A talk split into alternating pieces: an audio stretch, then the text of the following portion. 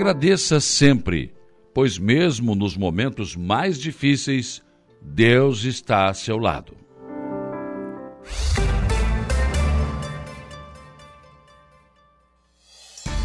A informação, a opinião. Está no ar, dia a dia.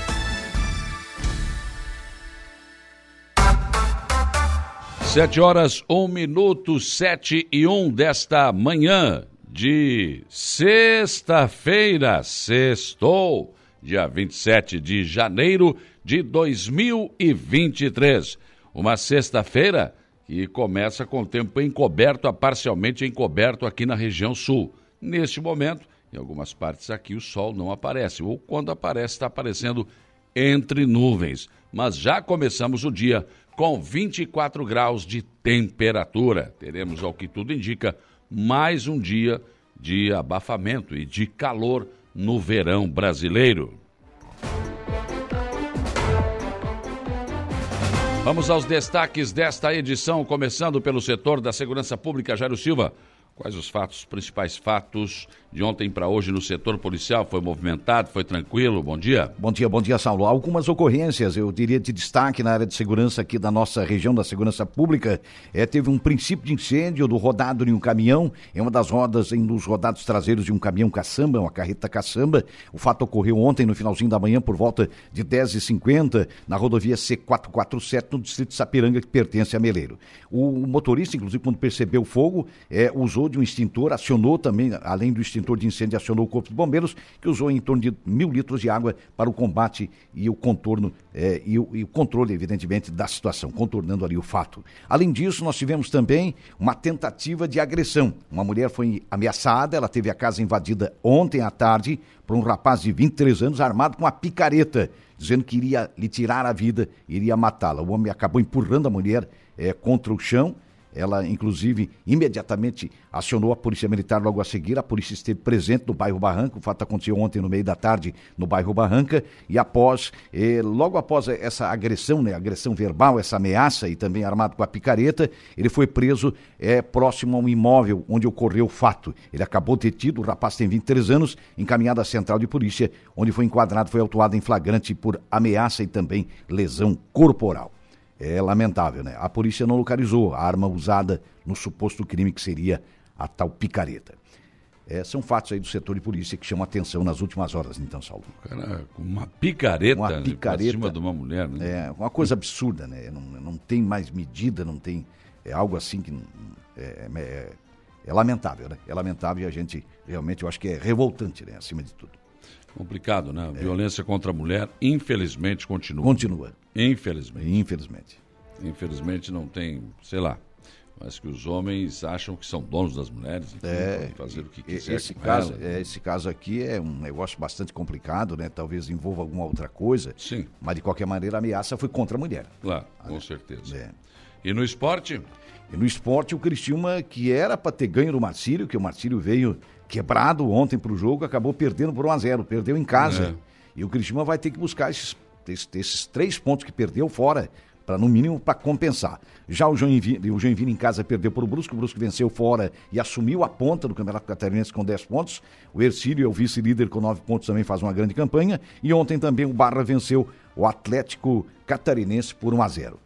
É, então, eu acho que esses vacilos em casa não pode acontecer num campeonato como o nosso, que é forte também, que é concorrido, né? Precisa Mas os, com... os, grandes, o Havaí, o Figueirense, o Criciúma, todos, não, é... não, se deram muito bem na rodada. Não, né? não, não se deram nada bem. Se né? deram mal. Né? Perderam pontos, se deram, se deram muito mal. Tem que é. buscar é. agora, né? Eu acho que o objetivo é esse, ainda bem que é início de campeonato, né, Saulo? É, é geralmente a perna ainda está um pouco pesada, é, enfim, tem essas todo, coisas né? É. Mas é preocupante, né? Já começa Mas... o campeonato perdendo. É, realmente. Mas o Marcelo sempre foi uma touca no, no é, Chima, né? É, é, muito complicado. Vem quebrado, incomoda, ganha, perde, né? dificilmente perde, empata e vai por aí afora. Né? Lá no Marinheiro Marcílio Dias. É, no Marinheiro Marcílio Dias. É isso aí. Lá em Itajaí sempre foi carne de pescoço, né? Sim, mas ontem foi. E o, pior é que a derrota foi em casa, né? Foi, é. É, em casa, em Criciúma. Lá fora nem se fala, em Itajaí, É, né? é. Bem mais complicado, mas o Criciúma perdeu em casa e aí é bem mais complicado. É difícil. Mas, enfim, é início do campeonato. É, Vamos lá. Começo, tem que reagir. É, aqui no Regional de Futsal, ontem no Arroio a bola rolou, dois bons jogos. Ontem o Ermo se recuperou, vinha de duas derrotas é, e até então não tinha sequer empatado na competição. É o maior ganhador do Regional de Futsal do Arroio, oito títulos, acabou se recuperando ontem e vencendo a equipe do Falcões por 7 a 3 Mas o Ermo começou o jogo muito nervoso, perdendo o jogo, acabou empatando e virando, é, enfim, teve muitos problemas no começo, mas depois acabou eh, estabilizando né, a atuação e, consequentemente, crescendo de produção e vencendo a partida por 7 a 3 No outro jogo, é, já era previsível, o Cedro tem um forte time, o Cedro MG Futsal, goleou o Milan Grupo Costa por 12 a 0 ontem, fechando a rodada do Regional de Futsal do Arroio, a taça de bem tintas. E hoje a bola rola na categoria principal, que é a categoria livre, Saulo, do Suíço do Morro dos Conventos. Hoje, dois jogos, o Atlético matou o Teixeira, que faz uma bela campanha. Em dois jogos, uma vitória e um empate, soma quatro pontos. Lidera, portanto, o seu grupo, pega a equipe do Nativos, lidera o grupo A. Enfrenta o Nativos de Ilhas, que já tirou pontos de equipes grandes. E no jogo de fundo, que a, a transmite, tem David Cabeleireiro e Verdinho, então, fechando a rodada. Lembrando que ontem a rádio também transmitiu o jogo de abertura de mais esta rodada da fase classificatória, então, do Regional de Futsal do Arroio de Silva. Que continuam todas essas competições sendo acompanhados com o futebol na areia também, enfim, Também, com toda a nossa equipe aqui. É, né? amanhã tem Suíço na areia, lá no Sobre as Ah, Ondas também. Rodada Sábado é na areia, né? é na areia. E amanhã a fase eliminatória já começa a segunda Já? fase, então são jogos no mata-mata. Dali saem os dois semifinalistas para fazer as semifinais no sábado seguinte. Então, vamos lá, vamos acompanhando. É isso aí. O Jário Silva retorna ao programa daqui a pouco com informações de polícia. Uma da tarde tem As Esportivas. Sete horas e sete minutos, sete e sete outros destaques desta edição. Justiça determina que a Agência Nacional de Transportes Terrestres, a NTT, apresente num prazo de 30 dias um cronograma de ações para melhorar fluidez no trânsito na BR-101, ali, entre Penha e Balneário Camboriú. A administração municipal de Araranguá apresentou na noite de ontem a prestação de contas de dois anos de mandato e também né, projetou mais dois anos desta administração. O prefeito César deixou claro, ele e o Tano, né, o vice, não vai tirar o pé do acelerador e também anunciou que tem algo em torno de 80 milhões nos cofres públicos de recurso próprio, né, para investimento. E algumas obras que estão em andamento no centro da cidade estão dificultando um pouco o trânsito, principalmente nos horários de pico. E, aliás, na saúde também não será diferente. Com a mudança, a saída do Bom Pastor, a Secretaria de Saúde vai funcionar não, em três lugares. E, claro, serão por três anos. Então, podemos prever que também haverão, haverá dificuldades nesta situação, neste, nesta prestação de serviço. Mas, claro, tudo isso está acontecendo por um bom motivo: obras que vão melhorar a qualidade de vida dos cidadãos. Qualidade do ensino público continua sendo evidenciado na série de entrevistas que estamos fazendo aqui no programa antes do retorno às aulas. Ontem foi a vez da Bernardino Sena Campos expor o seu trabalho. E a preocupação dos diretores mencionada sempre a mesma: a falta de um coordenador regional da educação. E mesmo com a queda do balão em São João do Sul, e onde sua vida, a vida da sua esposa, bem como do condutor estiveram em perigo, o fisiculturista Fabrício Pacholoc resolveu e gravou um vídeo de agradecimento, por incrível que possa parecer. O nosso portal da Rádio Aranguá traz na sua capa, abre aspas, não vamos tirar o pé do acelerador, fecha aspas, afirma o prefeito de Aranguá, cidade que tem hoje mais de 80 milhões disponíveis para investimento. Também, nova gerente regional de saúde vai trabalhar pela implantação do atendimento de alta complexidade no Hospital Regional de Araranguá, Andressa Ribeiro, que é, já teve o seu nome publicado como nova gerente regional de saúde. E também fiéis aguardam show religioso com o padre Ezequiel Dalpozo no balneário Arroio do Silva. Portal NSC Total traz na sua capa lesões por água viva mais que dobram neste verão nas praias de Santa Catarina. Né? Agora, coliformes fecais, praias impróprias para banho. Mas, mas essa situação das águas vivas está difícil, hein? Está difícil. E justo nesse verão, que é o pós-pandemia, que as pessoas né, estão indo mesmo para a praia, o calor, tudo está tá tudo correto. Só temos esses probleminhas aí com o mar. O portal ND, a NTT e Autopista tem um mês para mostrar solução para filas na BR-101.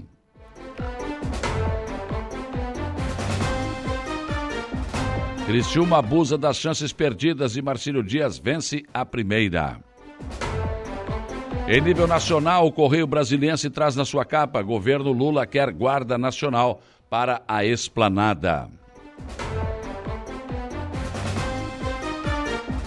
Folha de São Paulo traz aqui na sua capa: Planalto conta com STF e Congresso para mudar lei das estatais. Governo aguarda Supremo sobre alteração da norma antes de recorrer ao Legislativo para flexibilizar a nomeação de políticos. Entenderam?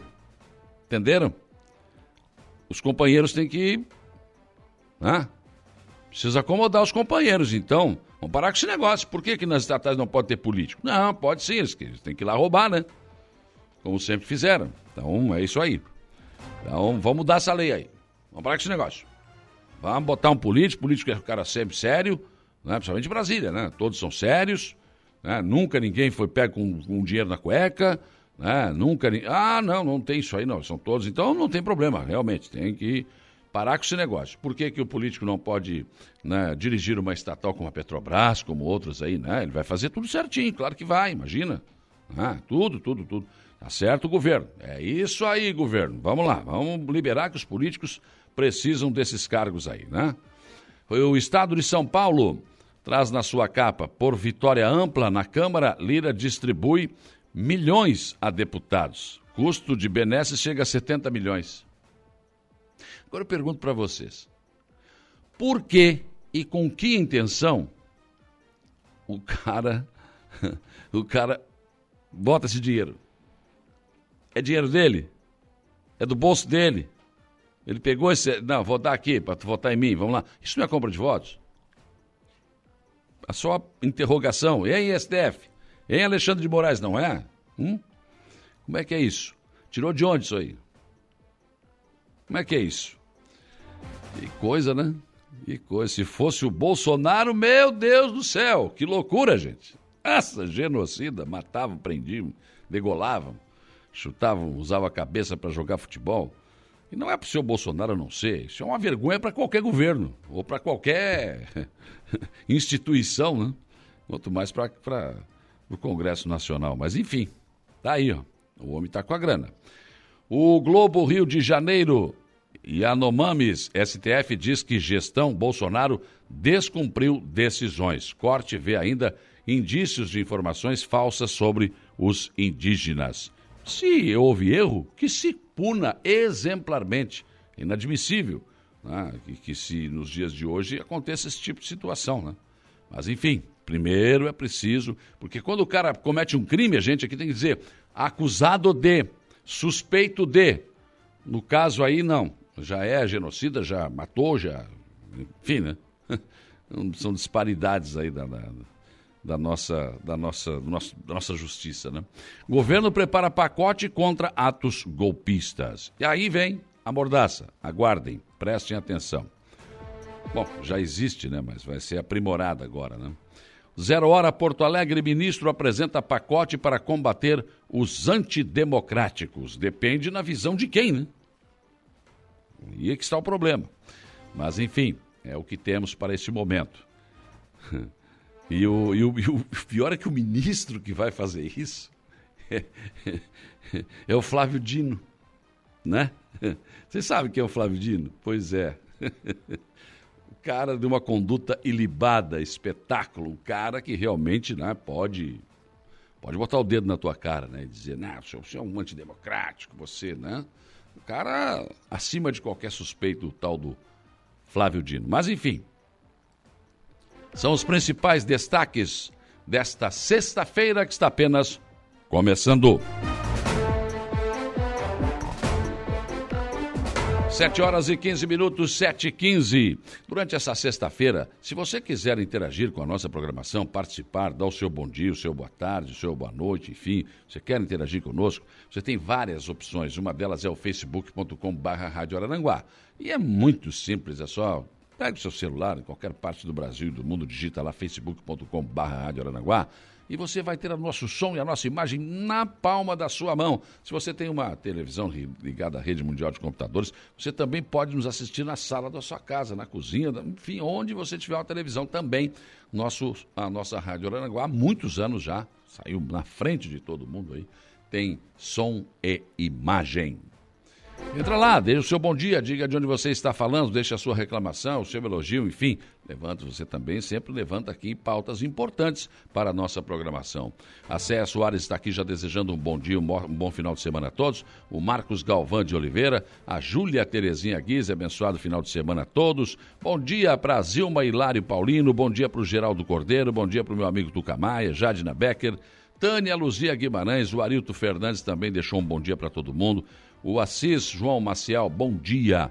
Muitas outras pessoas, Valdeci Batista de Carvalho também aqui, eh, mandando bom dia. Sandra da Silva, o Patrick Rodrigues lá no Pato Branco, no Paraná, Terezinha Santana Maia, Bento Bittencourt, também aqui a Gorete Amaral, Cabo Berêncio, bom dia também, Marcelo e Rosana, enfim, muitas outras pessoas chegando aqui, o Mazinho Silva, Francisco, Chico Alves da nossa barranca aqui também conosco. Outra opção é o nosso WhatsApp, que é o 489-8808-4667.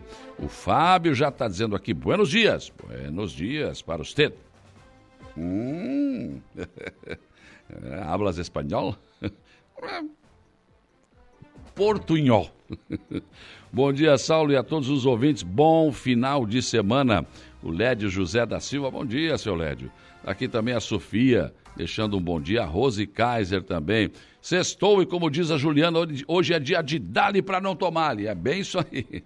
Juliana que está voltando na segunda-feira ao seu Atualidades aí. Aliás, falar isso, falar nisso, eu estou cobrindo as férias da Juliana no Atualidades. Hoje eu vou receber o Arlindo Rocha, o Lali, ex-prefeito de Maracajá vai bater um papo com a gente, contar um pouco da sua história ou das suas histórias também no Atualidades, a partir das. O Atualidades começa às 14, mas a partir das 14h30 por aí eu começo a conversar com o Arlindo Rocha, o Lali, no Atualidades.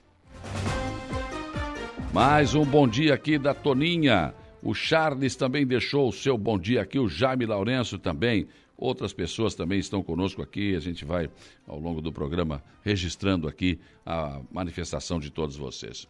Ah, também você tem o nosso telefone, né? Que é o 35240137, o nosso velho e bom telefone que continua tocando. Né? Tá ativo o nosso telefone.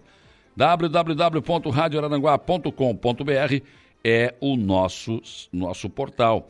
Entra lá, tem sempre boas informações para você, muito conteúdo também aí no nosso portal, que está sendo atualizado toda hora para você ter informação nova. E a nossa equipe está sempre atenta, trazendo sempre as informações para você.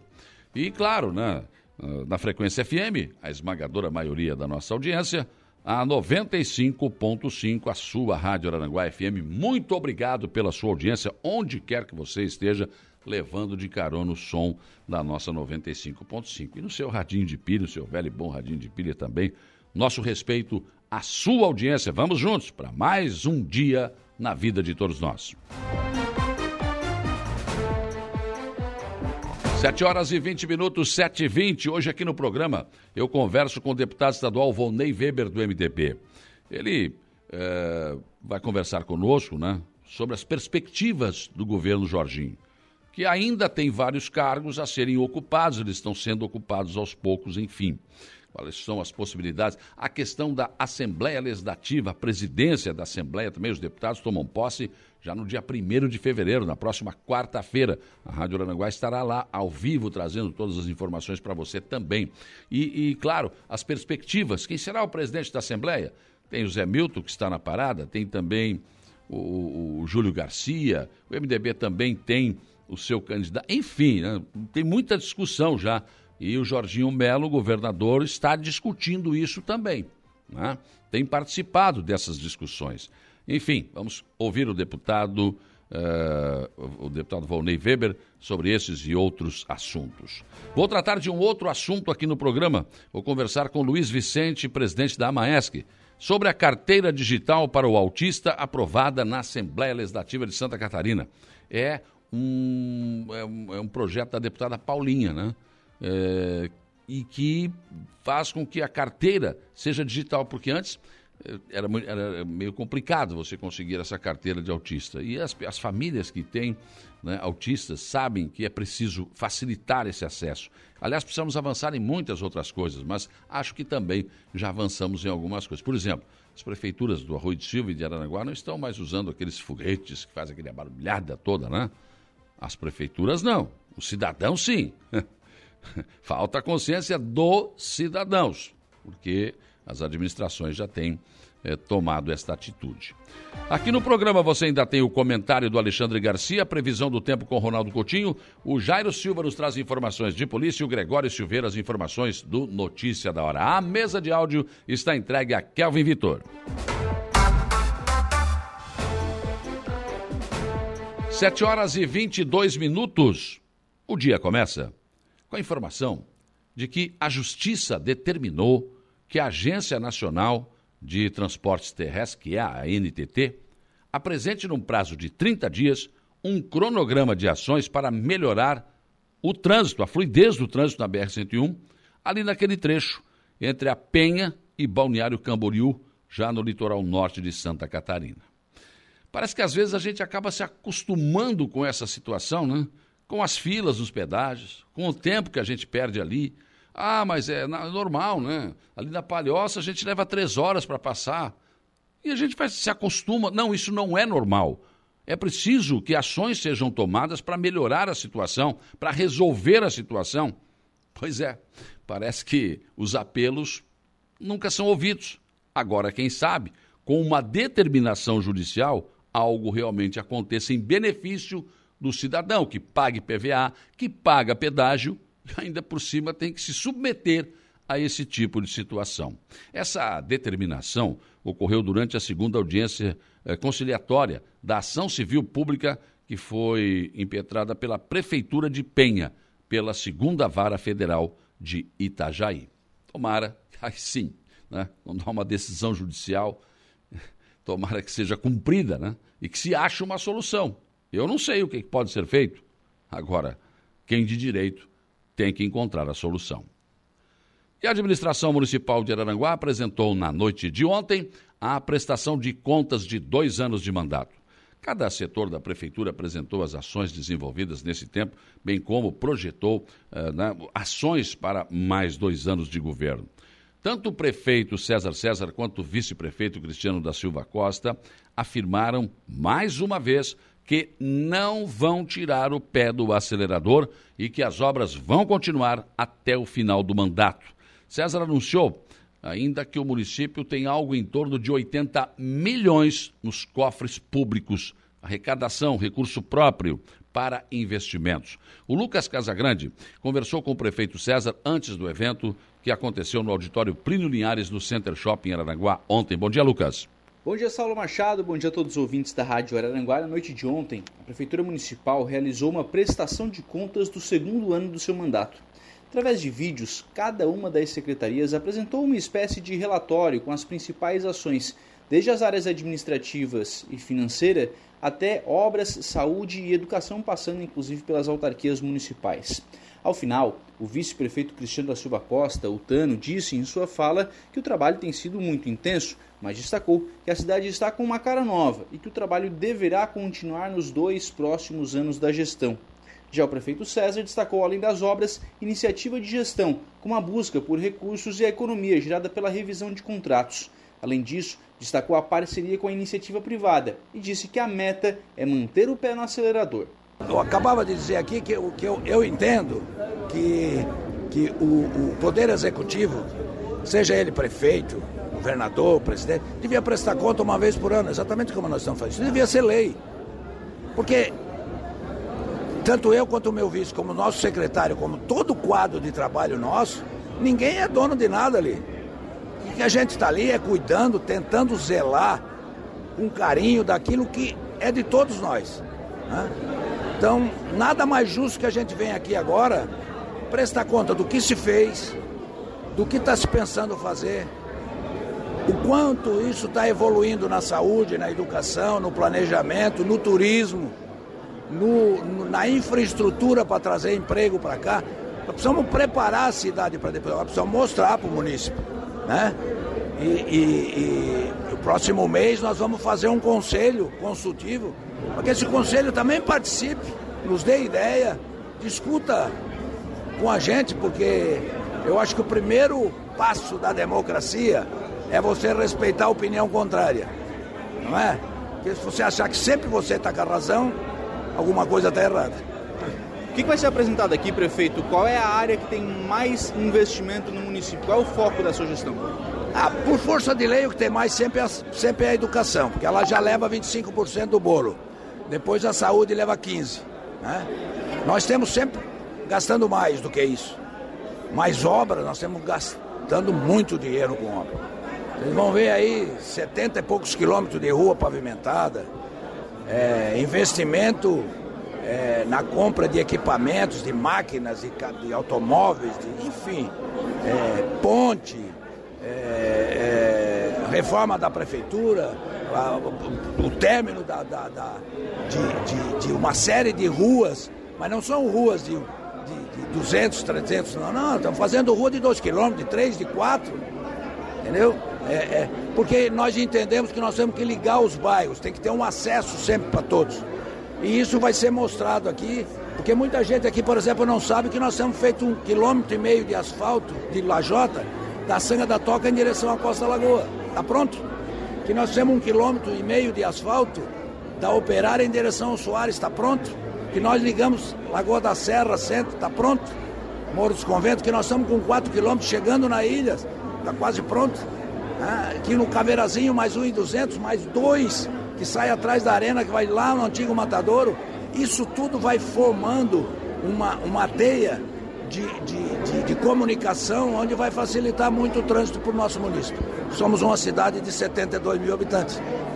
Sua gestão tem sido marcado muito pela questão fiscal também, né? O senhor já falou algumas vezes sobre isso, sobre a questão de ter bastante recurso em caixa para conseguir fazer as execuções da obra, inclusive com alguns, com alguns repasses ameaçados. Só, se precisar, a gente vai, vai aportar o recurso do município.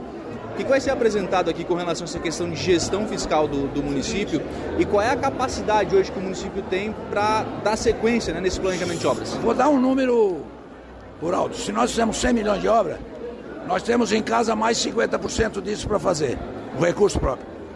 Então nós temos esse ano inteiro para gastar isso. E não é só o município. A SAMAI também tem recursos para investimento.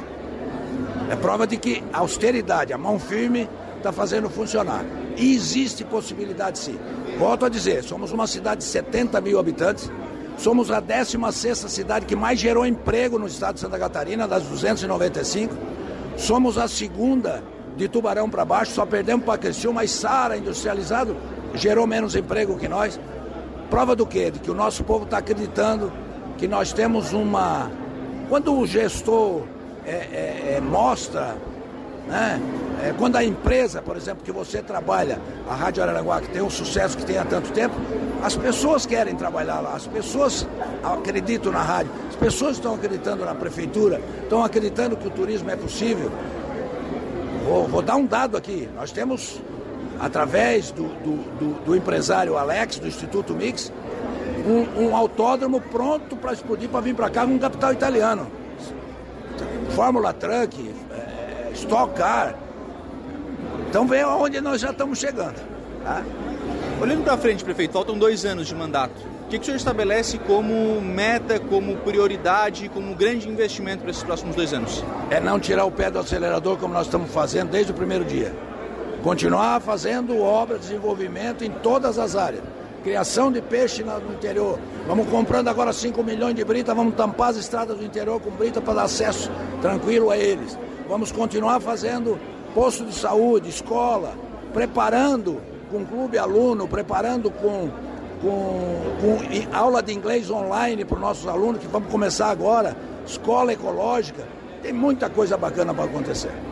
O ato de ontem, que aconteceu no auditório Plínio Linhares do Center Shopping Araranguá, foi acompanhado por secretários municipais, diretores, servidores públicos, vereadores e também por deputados estaduais. Para a programação da Rádio Araranguá FM, a informação em primeiro lugar, Lucas Casagrande. 7 e 31. É, e algumas dessas obras que o prefeito acabou de citar aí ah, estão, acabam que né, tem algum, resulta em alguns problemas. Né? Por exemplo, as obras que estão em andamento, como a extensão do calçadão e outras no trânsito, estão fazendo que, ontem, por exemplo, houve reclamações né, de que ah, o trânsito trancou aqui, trancou ali, chega lá, não, não consegue passar, enfim. Bom, não se pode fazer um, uma omelete sem quebrar os ovos, né? E evidentemente que obras acabam causando algum tipo de infortúnio. Nós ficamos um, praticamente um ano inteiro sem o calçadão.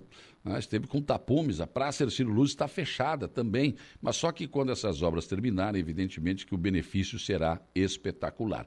Por exemplo, também vamos passar três anos fora do Bom Pastor, a saúde está saindo daqui e vai ficar em três lugares. Não é difícil imaginar que as pessoas terão dificuldade, algum tipo de dificuldade para pegar remédio, enfim. Embora tudo isso esteja sendo pensado, algum transtorno vai acontecer. Mas tudo isso, claro, acaba sendo compensado quando essas obras estiverem prontas.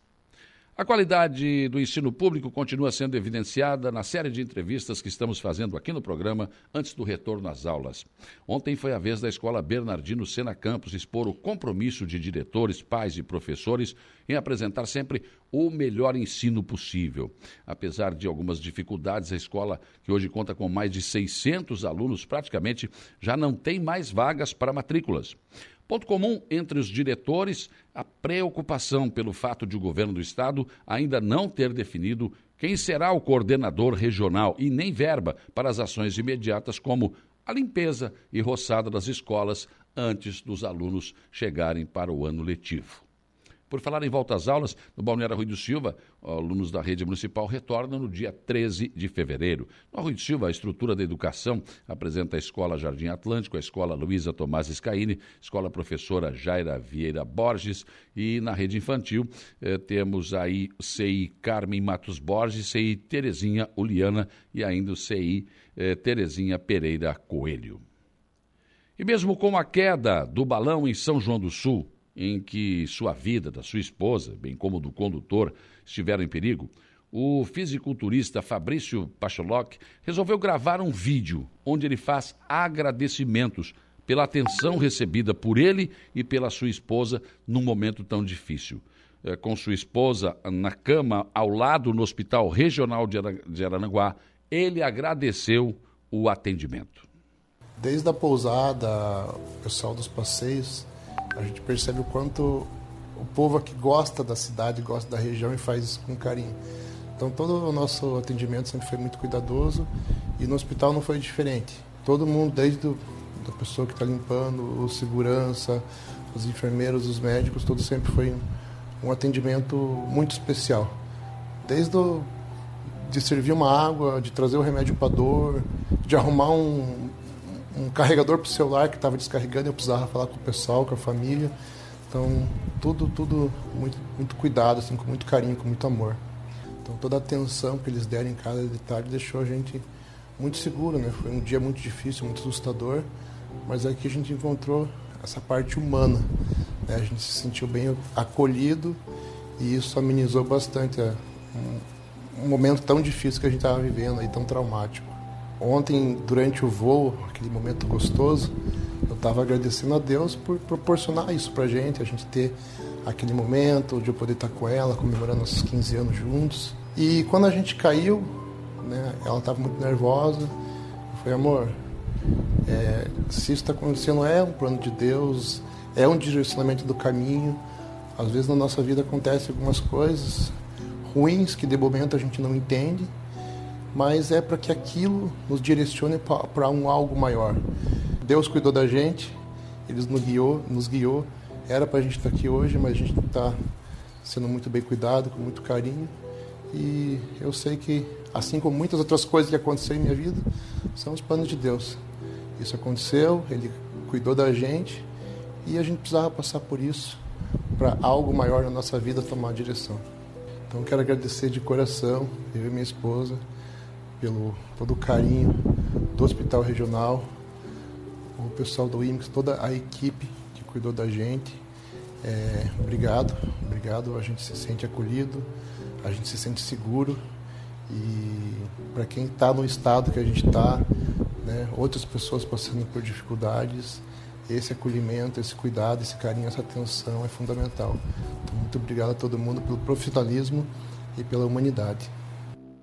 Pois é, aos que reclamam de tudo, né? Mas há também os que, mesmo em momentos difíceis, conseguem agradecer e ver a mão de Deus. Pensem nisso enquanto lhes desejo um bom dia.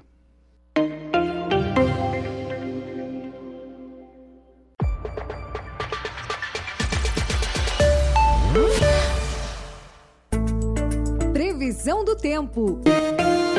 7h47, meu caro Ronaldo Coutinho, me conte tudo, não esconda nada, como será o nosso como se comporta o nosso tempo, o nosso vento neste, nesta sexta-feira e, claro, né, o nosso final de semana. Bom dia. Bom dia. É, hoje o tempo está bom na, na região, né?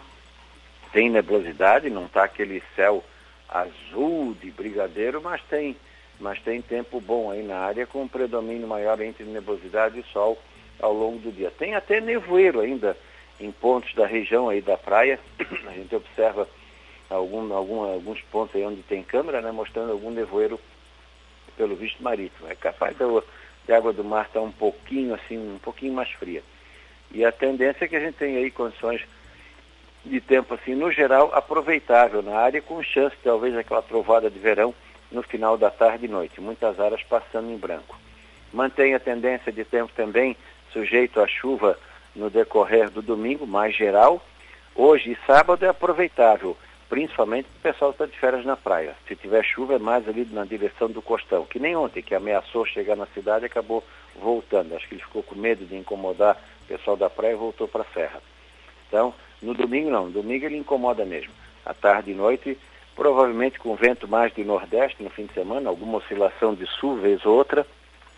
É aquele cuidado normal que o pessoal tem que ter na, da pesca no mar aberto, né? Ameaçou trovada, vem para vem a terra.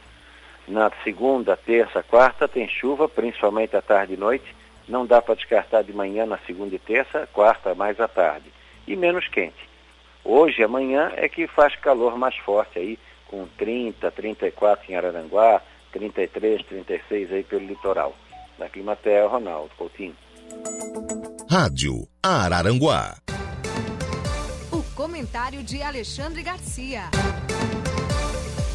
751, bom dia, Alexandre Garcia. Bom dia, Saulo Machado. Quantas ONGs tem na Amazônia?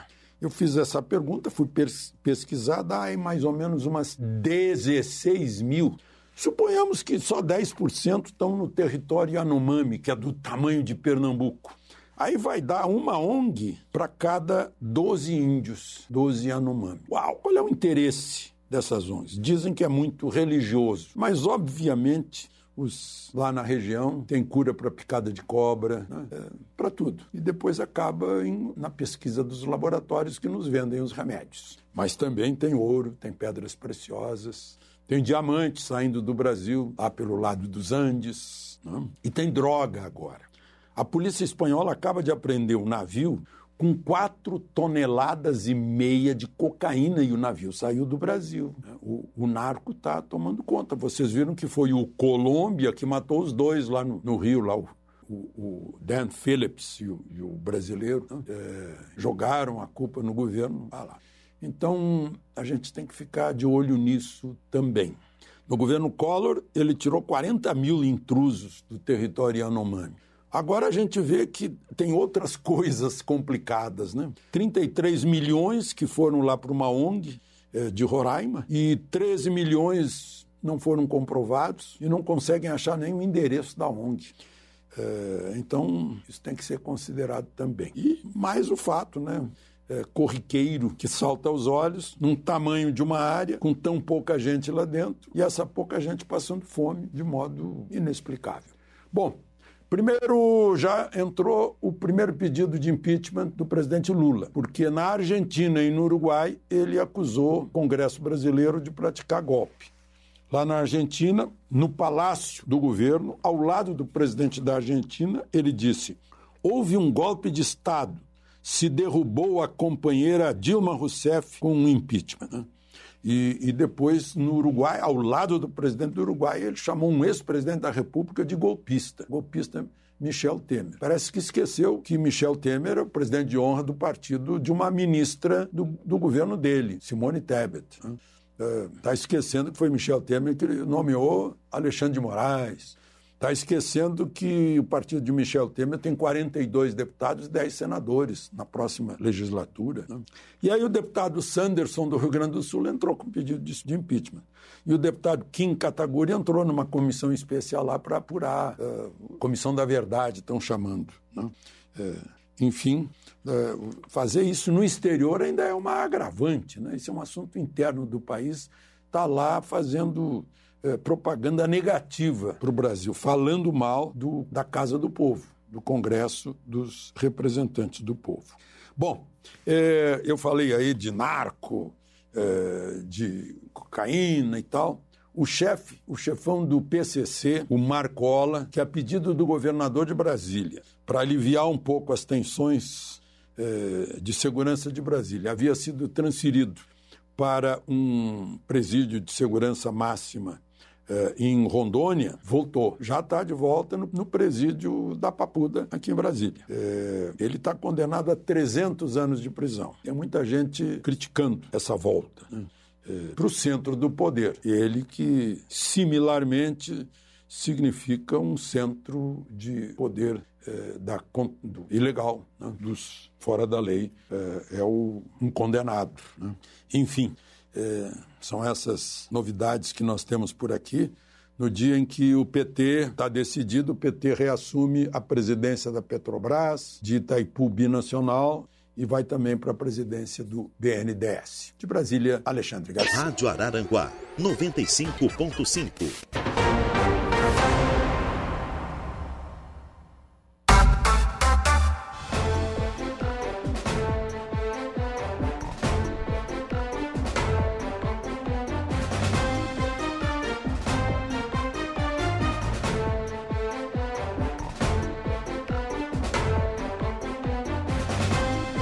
Sete horas e 59 minutos, sete e cinquenta e nove. Te dar um bom dia aqui pro Júlio, pra Angelita. Bom dia, ótima sexta-feira, com o Padre Hamilton. Anderson Giroletti, o Mauri e Maurício também aqui, bom dia. Doutor Fábio Estevão Machado também, Nonato Barbeiro, Rudney Correia, Kelly Pinheiro, J da Silva também, a Lena Borges está aqui com a gente, o Rinaldo Martins, Júnior Bailão também, né? Pessoas que estão conosco aqui no nosso facebook.com barra Rádio Araranguá.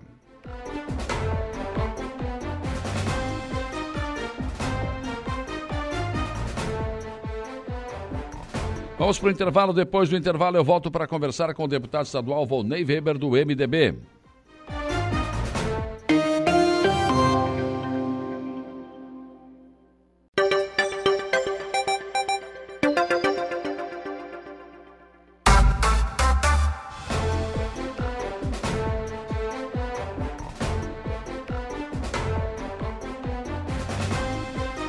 8 horas e 11 minutos, 8 e 11, temperatura em 25 graus aqui na nossa região sul do estado de Santa Catarina. Uma sexta-feira com tempo encoberto, parcialmente encoberto.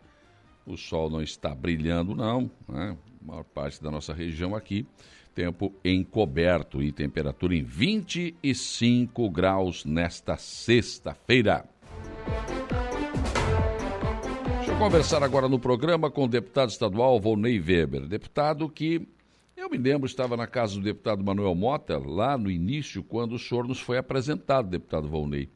E quando o deputado Mota desistiu, abriu mão da sua candidatura e disse: Olha, esse aqui é o, o, o deputado, o candidato a deputado estadual que eu quero que me represente, que vai ter um compromisso com a nossa região aqui. Eu quero dizer que eu vou dar um testemunho aqui que realmente o senhor cumpriu com isso, porque o senhor tem trazido recursos para cá, o senhor tem sido presente aqui na nossa região, né? E estamos começando mais um ano de mandato com a sua reeleição. Quer dizer, o senhor foi testado e aprovado nas urnas. Bom dia. Bom dia, Saulo. Bom dia a toda a equipe da Rádio Araranguá, de forma especial também. E o meu bom dia a todos que estão nos acompanhando nesse momento, a toda a região sul, principalmente, né? Para mim sempre é um prazer, Saulo, estar falando com vocês, né? E fico muito feliz por isso. Então, à disposição, Saulo. O senhor conseguiu trazer muitas verbas aqui para a nossa região, esteve sempre presente aqui no seu primeiro mandato, e claro, não será diferente nesse segundo. É, exatamente. Inclusive ontem, né? Ontem eu estava, recebi o convite para a apreciação de contas do prefeito César César, da administração de Araranguá, né? Aonde esse evento aconteceria na outra quinta-feira, então eu estaria presente. Por ter mudado a data, não consegui, mas encaminhei lá um representante, falei com o prefeito que a minha vontade era muito grande de estar ali, mas como eu sempre digo, né, não somos Deus, né, então não somos onipresentes, né, em todos os lugares. Então, enfim, né? Mas, mas a gente sabe, tem conhecimento, vem acompanhando toda, todo o trabalho no sul do estado e as demandas acabam chegando e nós estamos atendendo elas com muita responsabilidade, com muito compromisso, com muita dedicação. E então logo o que aconteceu na última eleição, realmente como você bem falou aí nas suas preliminares, a aprovação ela existiu. A gente foi testado e aprovado. A, e a, e a, a, a recondução é, é o que mostra isso, né? Então, agora temos um mandato pela frente, mais uma vez, de muita responsabilidade e compromisso com a nossa gente, com o nosso sul, também com o Vale do Araranguá. Vamos continuar fazendo isso com muita frequência todos os dias. Uh, Volney Weber, você foi prefeito, né? então o senhor tem essa experiência. É, digamos, o, o, Estranho o fato, por exemplo, eu não sei qual é a sua avaliação. Ontem aqui, o, o prefeito César e o vice Tano apresentaram, e já haviam afirmado isso em entrevista aqui, que o município de Aranaguá tem 80 milhões em caixa, recurso próprio para investimento. Não é muito comum, né? O senhor que já foi prefeito, é uma prefeitura conseguir esse feito, né? Exatamente, mas primeiro de tudo, a gente passou aí por os últimos dois anos praticamente com uma realidade é, diferente, um, um momento um pouco atípico, onde a receita realmente ela melhorou, tanto no estado, no país e também nos municípios, né? Nós tivemos aí um acréscimo nos preços dos produtos de uma forma geral, né? E imposto tem uma alíquota, e essa alíquota é, vezes um dá um valor, vezes dois dá outro. E muitas coisas aí dobraram os preços, né? O supermercado ficou mais caro, a gasolina, o combustível, a energia elétrica. Agora a energia elétrica está recuando, mas nós passamos por um bom período aí. Não vamos falar em bandeira vermelha, vamos falar em bandeira preta, né? E hum. o preço, uma loucura, né? Então a receita ela acabou aumentando. Mas acima disso também está a gestão, né? Gestão é administrar muito bem o que entra, fazendo com responsabilidade, é, tendo sempre um pulmão primeiro para poder fazer é, uma boa compra, ter barganha e aí começar as obras e finalizá-las, não tem? Então isso eu tenho percebido aí que o prefeito de Araranguá, assim como muitos outros colegas é, prefeitos da época aí que hoje estão ainda no cargo, né, do meu segundo mandato, eles estavam no primeiro, então agora eles estão no segundo, né, mas vem fazendo aí um trabalho exemplar. E, e isso resulta aí em, em um crescimento, uma qualidade de vida, um município bem organizado. E o prefeito César César, ele tem essa qualificação, ele tem é, gestão, ele é uma pessoa técnica, né? Tem que fazer a política também, tem que, mas tem que ser técnico, porque é, não, não dá para empurrar a coisa com a barriga. É, sendo público, a responsabilidade é maior ainda do que você estar na atividade particular.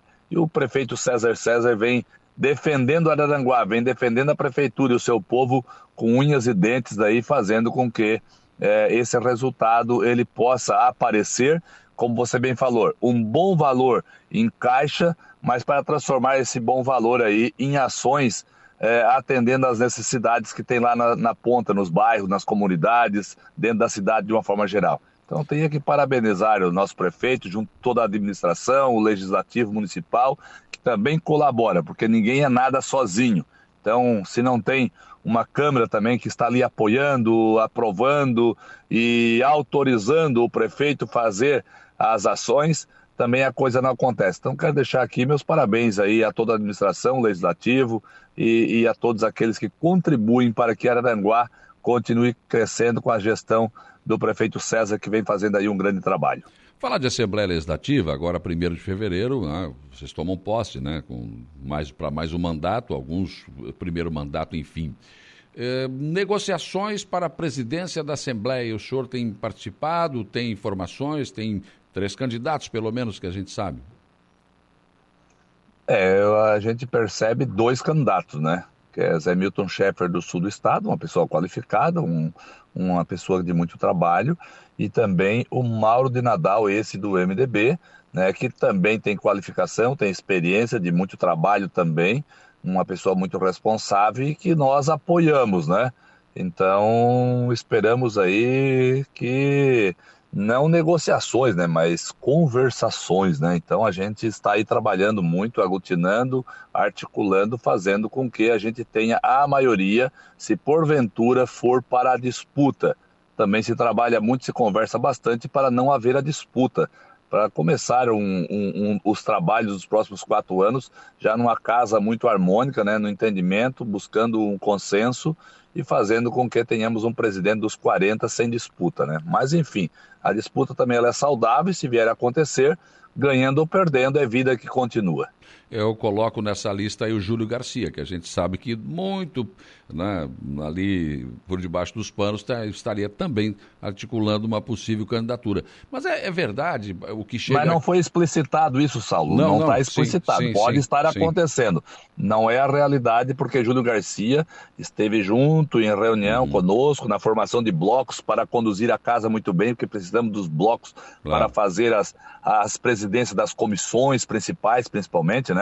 As uhum. mais importantes. E Júlio Garcia está junto nisso e tal. Então acredito que ele também tem declarado apoio aí para nós fazer o Mauro de Nadal presidente. Acredito Sim. que isso vai se consolidar não consigo ver uma pessoa falar uma coisa e agir de forma diferente. Então, uhum. eu acredito que temos dois nomes aí. É, Júlio, é, Mauro de Nadal e, e, e Zé Milton Schaefer. O, uh, é verdade, né, até que ponto é verdade, que o, o, o governador Jorginho Melo não, não estaria. Ele, ele gostaria que o, o, o Zé Milton Schaefer fosse o presidente. Existe isso, não existe? Não, o que, o, que, o que existe foi uma conversa que nós tivemos com o governador Jorginho Melo, os seis deputados estaduais do MDB, com mais três federais, a nossa bancada, né?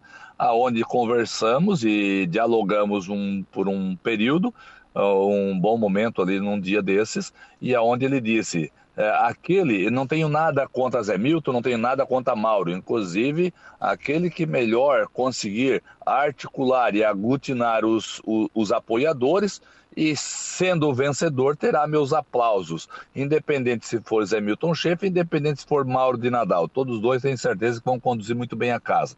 O que nós precisamos é ter independência, né, Sim. Saulo, o legislativo, ele não, não pode perder a sua independência, porque ser presidente da Assembleia é uma coisa, né, conduzir a casa, né, uhum. é, ser apoiador do governo é outra coisa e participar do governo é bem outra coisa. Então, tipo assim, são três coisas bem, bem, bem diferentes, né? O que nós precisamos é conduzir a casa com a pessoa que tem experiência, qualificação, respeito e que consiga fazer uma casa harmônica e, e, que tão logo, vence, se for para a disputa vencendo a eleição, independente de quem for, ele tem que ser presidente para conduzir muito bem a casa, uh, trazer ela de forma organizada, de uma forma respeitosa e ser presidente dos 40 deputados, não simplesmente daqueles que, que votaram nele. Então, uh, uh, o governador ele, ele pode até dizer assim, ah, eu gostaria que fosse esse, eu gostaria que fosse aquele. Mas o mais certo mesmo é ele ficar fora dessa disputa aí, Sim. porque isso não muda nada na vida de Santa Catarina e nem no trabalho dele. Ele precisa uhum. respeitar o legislativo e acredito eu que ele vai fazer isso, é respeitar, né? Aí a bancada do PL, isso é outra história. Aí é os deputados. Claro. E aí os deputados têm os direitos. Cada um dos 11 do PL, que é da base do governador hoje, do partido dele, eles têm o direito de pleitear, inclusive, a disputa da presidência, da vice-presidência, da participação na mesa diretora, enfim, ou de apoiar esse ou aquele. E aí eles, o PL, deputados, têm declarado, num primeiro momento, apoio a Zé Milton Schaefer que somando os 11 com mais os 3 do PP, dá 14, mas não chega em 21. Então é lógico que nós temos aí hoje uma articulação muito boa, onde somamos, acredito eu, 24, 25 votos e acreditamos que essa diferença de quase 10 votos ou 10 votos vai fazer Mauro de Nadal presidente. Essa é a nossa expectativa. Mas Sim. eleição é eleição, é. não tem nada garantido. No dia pode subir de terno e gravata para assumir e chegar lá e a cadeira está ocupada e tem que voltar, né? Mas enfim, é vida que segue, como eu falei, né? Agora, ah, em relação a Mauro de Nadal, ele sendo eleito, é, por exemplo, mesmo que, claro, o deputado Zé Milton pode acabar concorrendo ou não, mas se concorrer, é, o PL também seria chamado para compor essa mesa? Se Nadal se eleger? É. É, isso, isso tem que acontecer já antes, né? Esse consenso, acredito, acredito eu, né? Não estou hum. afirmando. Eu acredito que, se porventura, nessas últimas horas de conversações, nesses últimos dias, poucos que restam, as conversações acontecerem, se buscar esse entendimento do consenso, o... teria que trabalhar aí um espaço aí para fazer com que todos tivessem realmente uma participação na mesa diretora. Eu acredito que o PL, uhum. tendo 11 deputados, tendo o governo, é, eu acredito que merece, no mínimo, né, essa reconsideração né, e, e abrir um espaço na mesa diretora para o partido. Mas, né, isso tudo são conversações. Agora, se for para disputa, aí não tem como, porque não vai estar tá dentro, né? Tá lá disputando o lado contrário e aqui é, é, um time contra o outro, né? Então, enfim, uhum. é, se haver aí realmente um entendimento que não haverá disputa, é claro que eu acho que o mais saudável é fazer com que todos, né? É, por isso que busca-se o consenso. Havendo consenso, todos participem da mesa diretora, todos os partidos. O MDB recebeu algum convite, está para participar do governo? Jorginho Melo, na conversa que nós tivemos, ele bem disse assim: ó, preciso, eu quero e preciso do MDB, né? Mas o convite diretamente, depois do nosso presidente, que foi eleito aí de forma provisória, agora, Carlos Chodini, né? Ele tem conversado com o governador, nós, nós é, autorizamos a bancada executiva, né, de ele como presidente, então, fazer essa condução junto com mais um ou dois deputados, e essas conversações estão acontecendo junto com o governador. Quer dizer, estão dialogando, né? Hum. E nesse, nesse diálogo as propostas podem surgir, não sei certo qual, mas existe uma possibilidade do governo é, abrir espaço ao MDB. Se qual vai ser o espaço certo, não sei nem o volume, né? Mas o MDB é um partido grande que tem boas e grandes lideranças, né, com qualificação também, e que tem condições sim, né, porque a, o nosso estado é uma empresa imensa, né, muito grandiosa e de muitos espaços, e precisa de pessoas qualificadas, competentes para conduzir esses espaços para fazer uma Santa Catarina cada vez melhor. O MDB tem condições sim de estar ocupando e ajudando aí a fazer essa Santa Catarina cada vez melhor com algumas ocupações. O, nos bastidores surgiu um comentário essa semana de que o senhor estaria cotado para participar do governo. Pois então, eu não recebi o convite, mas é, existem umas conversações de que é, o MDB tendo espaço, e se esse espaço for a infraestrutura, é, pela experiência que a gente já passou, por, por, por ter passado por duas vezes no Executivo Municipal e ter sido uma referência em infraestrutura, inclusive dentro do município, fazendo principalmente pavimentação de forma diferenciada, em preços expressamente reduzidos, né? É, fazendo muito mais é, com muito menos, inclusive pavimentando a cidade não toda e também o interior do município, né? levando o asfalto até eu sempre tenho dito, até na cocheira do boi, até, até hum. na, na porta é, da propriedade rural e assim por diante. E também fizemos dentro da infraestrutura, que não pode sair fora isso da infraestrutura, porque isso são ações, execução de obras, é ter uma cidade hoje 100% o esgoto canalizado e tratado. É a primeira cidade e a única ainda do país. Isso a gente já conseguiu fazer lá em 2017. Então nós temos case de sucesso, nós temos experiência, nós temos qualificação e tal. E por isso, né, há essa cogitação muito forte aí para Volney Weber de repente assumir uma infraestrutura. Mas, primeiramente, nessa aula, o convite tem que vir ao claro. MDB de verdade. Sim. Tem que consolidar isso. Depois que consolidar isso ao partido, ao MDB, aí nós, MDB, temos que sentar e ver quem são as pessoas. Talvez esse desafio seja colocado na mesa para nós, MDB, e ele pode ser colocado na mesa para a Volney Weber. Aí nós vamos analisar, avaliar né, os prós e os contras, porque uma coisa é certa. Hoje eu tenho certeza de uma coisa: eu estou deputado, eu estou eleito, eh, já fui diplomado e vou receber, né, o, a, a, vou, vou, ser empossado na quarta-feira, às 9 horas da manhã, dia 1 e o convite fica aqui para vocês que estão nos acompanhando, aí os ouvintes e tal, do Vale do Araranguá, e também a vocês da rádio, a estar lá presente para prestigiar esse momento importante para nós e para Santa Catarina. Mas enfim, eu tenho certeza de uma coisa: eu estou deputado, a minha obrigação hoje é legislar, fiscalizar e receber as demandas de toda a nossa região, dos catarinenses, para fazer com que a gente continue sempre fazendo um grande trabalho. Então, esse, esse, isso eu tenho certeza. Agora, da, da, de outras coisas mais, aí, aí são questões que têm que ser avaliadas e têm que ser conquistadas também dentro do partido. E você tem uma coisa que eu não vou é brigar, porque claro. dentro do partido também pode ter outros que pleiteiam e que têm a qualificação, é, enfim. É, eu estou deputado hoje. É Mas simplesmente isso. É claro que a gente tem que esperar primeiro, como o senhor disse, o convite, né? Se ele não existir, não tem. Depois, ver se o MDB Exatamente, realmente, é. se o MDB vai realmente indicá-lo. Agora, eu não tenho dúvida, estou convencido de que o senhor da infraestrutura seria muito estratégico aqui para o Sul porque o senhor sabe que no governo anterior nós tivemos várias obras que ainda estão em andamento. Né? E a infraestrutura é um ponto nevrálgico do, do, do governo muito importante. E para os prefeitos aqui da nossa região, seria muito importante que tivesse alguém como o senhor na infraestrutura que tem essa visão do Sul.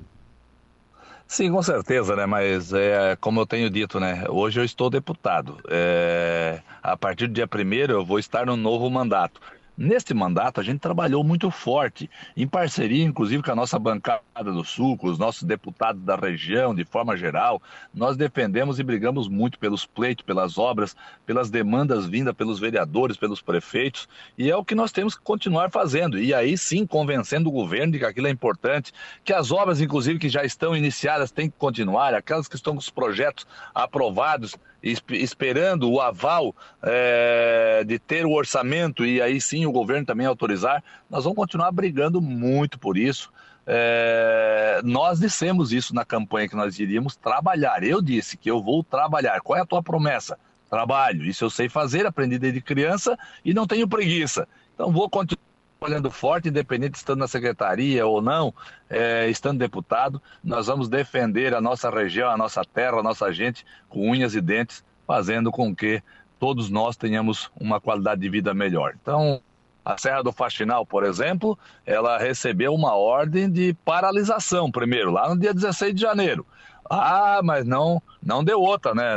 Já, já colocamos as, a, as asas de fora, arregaçamos a manga, ah, junto assim como também teve liderança do nosso sul, prefeitos que também fizeram da mesma forma, mas aonde a gente tinha conhecimento, acesso a lideranças do governo, ao próprio governador, a nossa cobrança ela já foi intensa. Tanto é que no dia 19 já houve, na verdade, um, um, um lançamento de volta no Diário Oficial de anulação daquele ato do dia 16. Então já está autorizado os trabalhos continuarem. Tinha ali algum embrólio, questão ambiental, que é. talvez parou por isso, né? Mas isso também já está sendo superado, a questão de Brasília, porque ali temos um parque nacional, né? Então precisa autorização lá do, do, do ICMBio ou coisa parecida. Aí, é, ou é a Secretaria, o Ministério do Meio Ambiente, ou é ICMBio, quem que autoriza? Aí estava empurrando lá um para outro, um para outro, e o portal Transparência ele existe. Então sabe que alguém deles pediu informação para o outro órgão e o outro órgão demora a responder. Santa Catarina, por ter portal Transparência que a gente consegue acessar, verificar o que está acontecendo.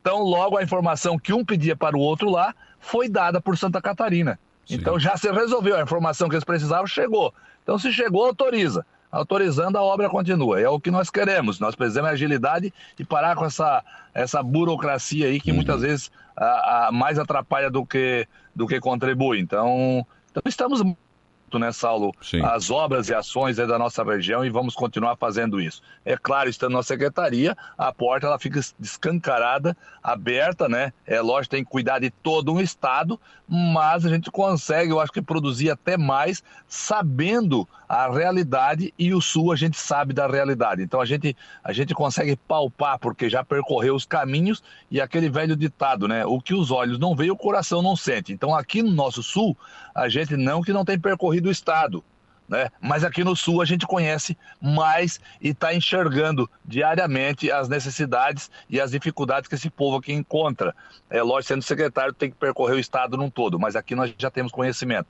Então é mais fácil você já entender a necessidade, a, a, a, a, a complexidade de uma obra e tal, e, e você já trazer o resultado mais positivo já para o Sul. Mas independente disso, eu acredito que quem assumir a Secretaria de Infraestrutura vai ter um deputado lá cobrando diariamente e ele vai com certeza trazer aí bons resultados, porque o que nós levamos de demandas não levamos porque gostamos ou porque queremos, mas sim porque é uma necessidade. E aí nós temos que trabalhar o convencimento. E isso a gente faz com muita frequência. Então esperamos aí que quem for assumir aí faça realmente um trabalho que venha ao encontro da nossa necessidade e da nossa vontade. Deputado Valnei Weber, foi um prazer ouvi-lo. Quero dizer que a Rádio Aranguá estará sim. Eu estarei presente na Assembleia Legislativa na próxima quarta-feira para cobrir a posse né, dos nossos deputados. O senhor aqui no Sul, o Tiago Zilli também, deputado novo, cara nova do MDB, do seu partido, também eh, a recondução aí do Zé Milton Schaefer. Enfim, vamos acompanhar sim este momento importante do Parlamento de Santa Catarina. Tenha um bom dia de trabalho. Obrigado pela sua uh, compreensão e conversar com os nossos ouvintes. Muito obrigado, Saulo, também. Como falei, mais uma vez é uma grande alegria ter é, mais essa vez essa oportunidade de estar falando com toda a nossa gente do Sul, principalmente, né? E desejar a todos a equipe da Rádio Aranguá e também a todos que estão nos ouvindo, mesmo que já começamos aí, o janeiro já está se indo, né? Mas que é. esse 2023 seja repleto aí de grandes e boas realizações, de muita paz e de muita saúde e que Deus continue sempre nos abençoando. Sendo assim, nós vamos sempre ter mais alegria no nosso meio. Então, do mais aí, um bom dia, um grande abraço e até uma outra oportunidade, com certeza estarei à disposição sempre. Abraço. Muito bem, são 8h34. 8h34, conversei com o deputado estadual Volney Weber, que confirma né, essa uh, possibilidade de, de repente, assumir a infraestrutura do estado de Santa Catarina. Seria importante para a nossa região, sem dúvida.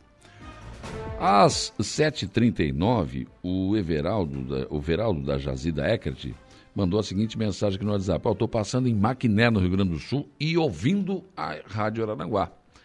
Maquiné é aqui, né? Litoral norte do Rio Grande do Sul é, próximo à entrada de Osório, ali, um pouco antes de Osório, Maquiné, né?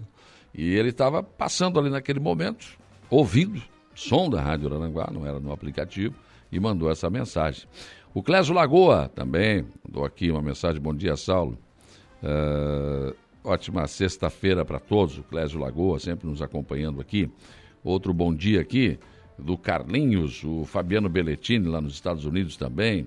Está é, aqui o Jaime Lourenço também. O João Polícia deixou também um bom dia. Né? O, o João também aqui conosco, todos no WhatsApp.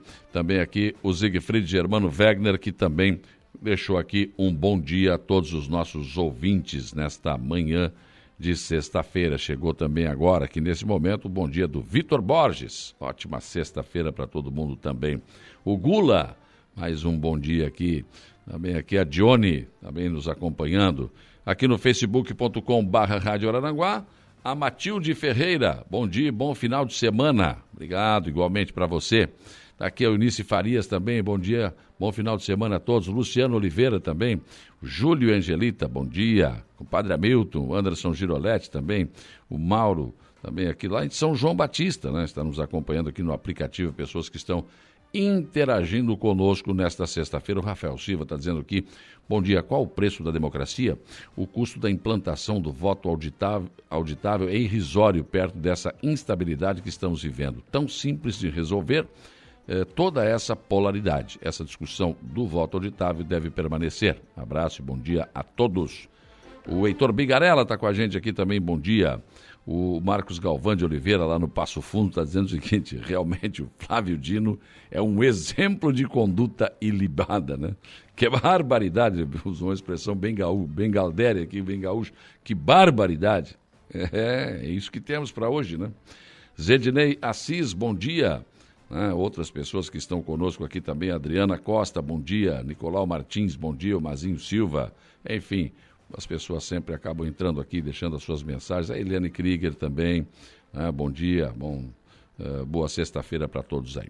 Nós vamos para o intervalo, depois do intervalo tem informação de polícia com o Jairo Silva e também o Notícia da Hora com o Gregório Silveira. Polícia.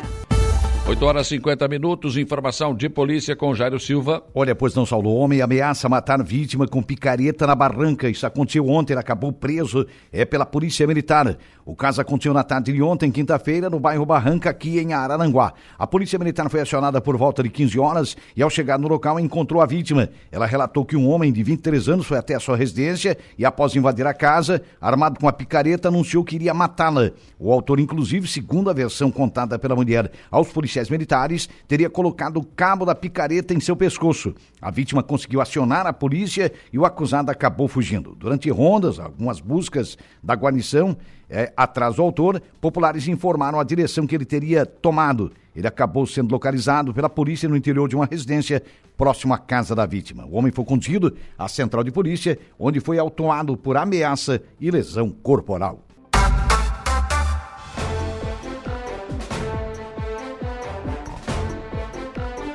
8 horas e 53 minutos, temperatura em 27 graus, agora aqui na nossa região sul do estado de Santa Catarina. O ouvinte está aqui no WhatsApp, Victor Borges, perguntando o seguinte. Bom, o telhado, a cobertura da entrada da UPA, sabe no fim o que, que a prefeitura vai fazer?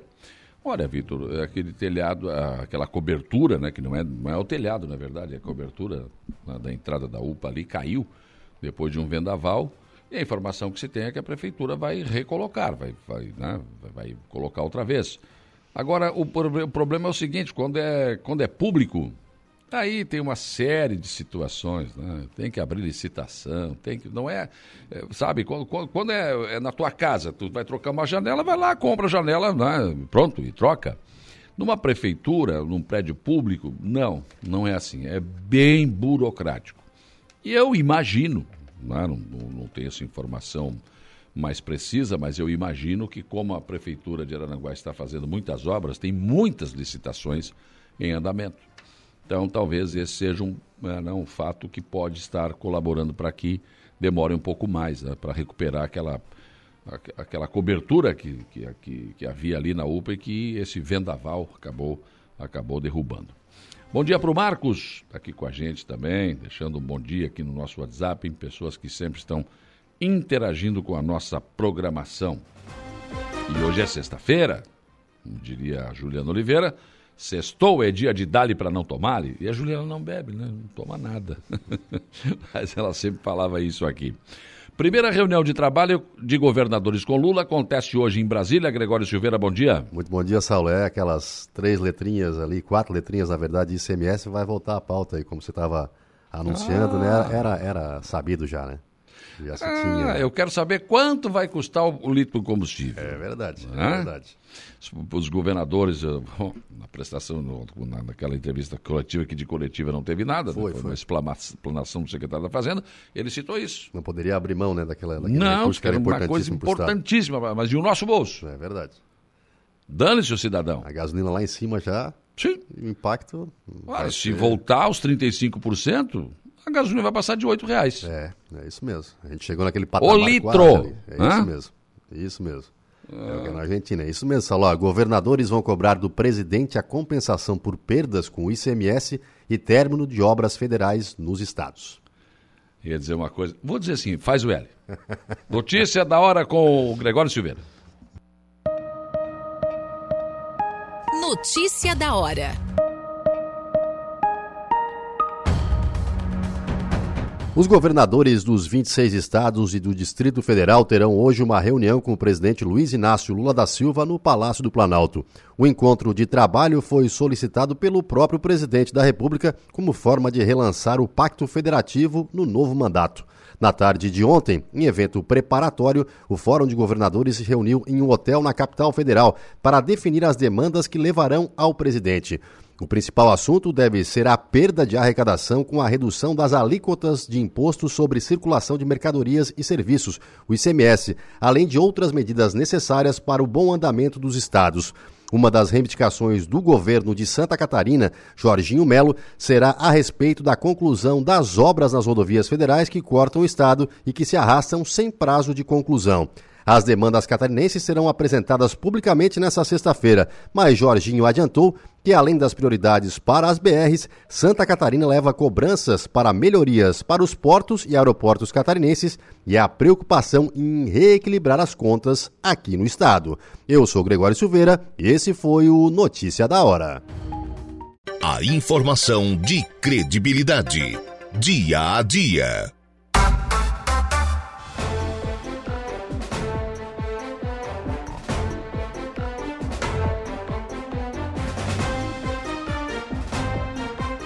Nove horas e 14 minutos, 9 e 14. Vamos em frente nas informações e discussões do dia a dia. Nesta manhã de sexta-feira, encerrando mais uma semana de trabalho. Né? Ainda há pouco aqui no programa, o deputado Valnei Weber confirmou que realmente existe a sondagem, né? e o MDB pode acabar ocupando a infraestrutura no governo Jorginho Melo. E ele, claro, é um nome né? que pode né, é um nome cotado para assumir esta importante, é, importante pasta no governo do estado de Santa Catarina. A Assembleia Legislativa aprovou um projeto da deputada Paulinha que eu acho muito importante, porque tudo que se fizer em relação à questão do autista é importante. Nós tivemos alguns avanços já, né? É, muito embora pouco, mas significativo. Por exemplo, se tem um exemplo já, Prefeitura do Arroio de Silva, Prefeitura de Araranguá, na virada do ano, né, fizeram a queima de fogos, mas com aquele que, claro, sem ruído nenhum não, não dá, porque aí senão ele não sobe. Mas, na verdade, com pouquíssimo ruído. O grande problema na virada do ano é o cidadão, né? Cidadãos que não tem jeito, os caras gostam do foguete, soltam o dia inteiro, e a tarde inteira, e uma semana inteira. Bom, na Meta vem soltando foguete uma semana depois da virada do ano. Então, quer dizer, absurdo, mas enfim. E isso, é claro, não é só o autista. Isso é um problema, causa problema para os animais, causa problema para os idosos, enfim. Né? Mas isso já melhorou. Agora, eh, o, o, o autista, ele, ele, ele o, o, familiar, o pai, o responsável, a mãe, eles podem tirar uma carteira, e isso facilita bastante. Só que essa carteira era física. E esse projeto da deputada Paulinha na Assembleia permite agora, vai permitir, que ela seja digital. Isso vai melhorar substancialmente esta situação né, dos, dos, pais, dos responsáveis pelos, pelos, pelos autistas. Luiz Vicente está aqui com a gente, presidente da Maesc exatamente para falar um pouco a respeito dessa, dessa, dessa, dessa situação. Bom dia. Bom dia, Saulo. Bom dia aos ouvintes da Rádio Araranguá. Prazer mais uma vez estar aqui falando sobre o autismo, trazendo informações sobre a associação. Então, uh, facilita essa, esse projeto? Facilita? Facilita, Saulo. Facilita porque uma das, das dificuldades que a gente encontrou enquanto instituição uh, foi justamente a dinâmica para fazer essas carteirinhas. Hum. Né? Porque hoje o que, que acontece? Uh, mudou um pouco a realidade, mas necessariamente teria que ser por intermédio, hoje tem que ser por intermédio da Fundação Catarinense de Educação Especial. Hum. Então as pessoas teriam que se dirigir até a Fundação Catarinense, levar toda a documentação lá em Florianópolis. Lá em Florianópolis. Claro que daí o que, que aconteceu? A Fundação criou ah, parcerias, convênios, vamos dizer assim, uhum. com entidades relacionadas à educação especial para estar tá fazendo esse intermédio, esse uhum. intercâmbio. Então, que, que a gente, que forma que a gente achou para facilitar ainda mais? A gente entrou em contato com todas as APAES aqui do extremo sul catarinense para criar uma parceria com eles de que forma, assim, que os pais não precisassem vir até a AMA, por exemplo, Hum. para estar fazendo isso, porque não são todas as instituições que emitem essas carteirinhas que fazem esse Sim. intermédio, né? Então a gente sabe da dificuldade que é dos pais estar saindo do trabalho ou às vezes não tem carro, não tem como se locomover até a AMA. Então a gente fez essa parceria com as APAES, deu muito certo. Ah, então, quase toda cidade, ou se não todas elas, tem uma, uma, uma APAI, né? Então, os pais já têm os documentos dos filhos lá e as próprias APAIs trazem para a gente. Então, a gente hum, faz toda a digitalização, envia para a fundação, quando estiver pronto a gente pega, entra em contato com eles, eles vêm buscar o malote para distribuir essas carteirinhas. Porém, mesmo assim, também depende de uma dinâmica de disponibilidade das instituições, de documentação e tudo mais. Então, esse projeto assim, vem facilitar ainda mais esse, esse, proced- esse procedimento. Né? Porque você pode entrar direto lá na, na- na- na fundação e fazer todo o processo. Sim. Imagino que seja assim. Né? É, é, é simples, não é nada muito burocrático, mas tem que ser por intermédio de um sistema específico da fundação que a gente tem acesso para poder estar fazendo isso, né? Ah, quando eu soube da notícia desse projeto, eu entrei em, ah, em contato com a presidente da Fundação Catarinense, né, para ver se já estava isso funcionando, porque a gente sabe que depois que É. sanciona leva um tempo, aquela história toda, né? Então assim, eles não estão nem com o sistema apto para fazer isso ainda. Né? Ah, entretanto, se tem a dúvida se isso vai ser uma coisa que os pais responsáveis vão poder entrar, se logar em algum site para fazer essa emissão, ou se ainda continua tendo intermédio das instituições. Então a gente ainda não sabe quanto a isso, mas, de toda forma, é, é favorável até pela questão da qualidade do material. Porque a gente teve muito, muito problema com a impressão dessas carteirinhas. Né? Então, muitos pais, quando recebiam, pegavam o documento, iam ver ali, tinha informação trocada, tinha informação sobreposta. Né? É, Então, como é impresso em larga escala isso, no estado inteiro, é. ali eles vão botando e o, e o material ali que faz a impressão daquilo às vezes perde a qualidade, né? Então a gente tinha que mandar de novo e vinha essa carteirinha de novo, então vai facilitar até para isso. É menos custo para o Estado, mais qualidade para os pais e facilidade, porque quem é que não está com um smartphone na mão hoje em dia? Hoje, né? né? Carteira de habilitação, documento Tudo, né? automóvel, tudo ali, Tudo, né? tudo ali. Não Tudo tem, ali. não tem. Aí, aí não precisa gastar papel também, né? É, exatamente, porque eu, antes de ter esse projeto da carteirinha, até a minha filha ela foi a, a terceira, terceira autista aqui do estado a receber carteirinha, a gente foi convidado a participar no dia de lançamento e ficou até bem honrado com o convite da fundação na época. Mas isso já facilita porque evita justamente isso, Saulo, é tu ficar com um É, diagnóstico é. que aquilo estraga, daí tu tem que estar indo atrás de outro, então facilita, sabe? Facilita mesmo. Com certeza. Como é que está a situação do, do- dos pais, né, e do trabalho que vocês vêm fazendo, né, em relação à questão do autista? Nós avançamos, conseguimos avanços, não? Então, Saulo, a gente assim fechou o ano de 2022 com mais de 4.500 atendimentos, né?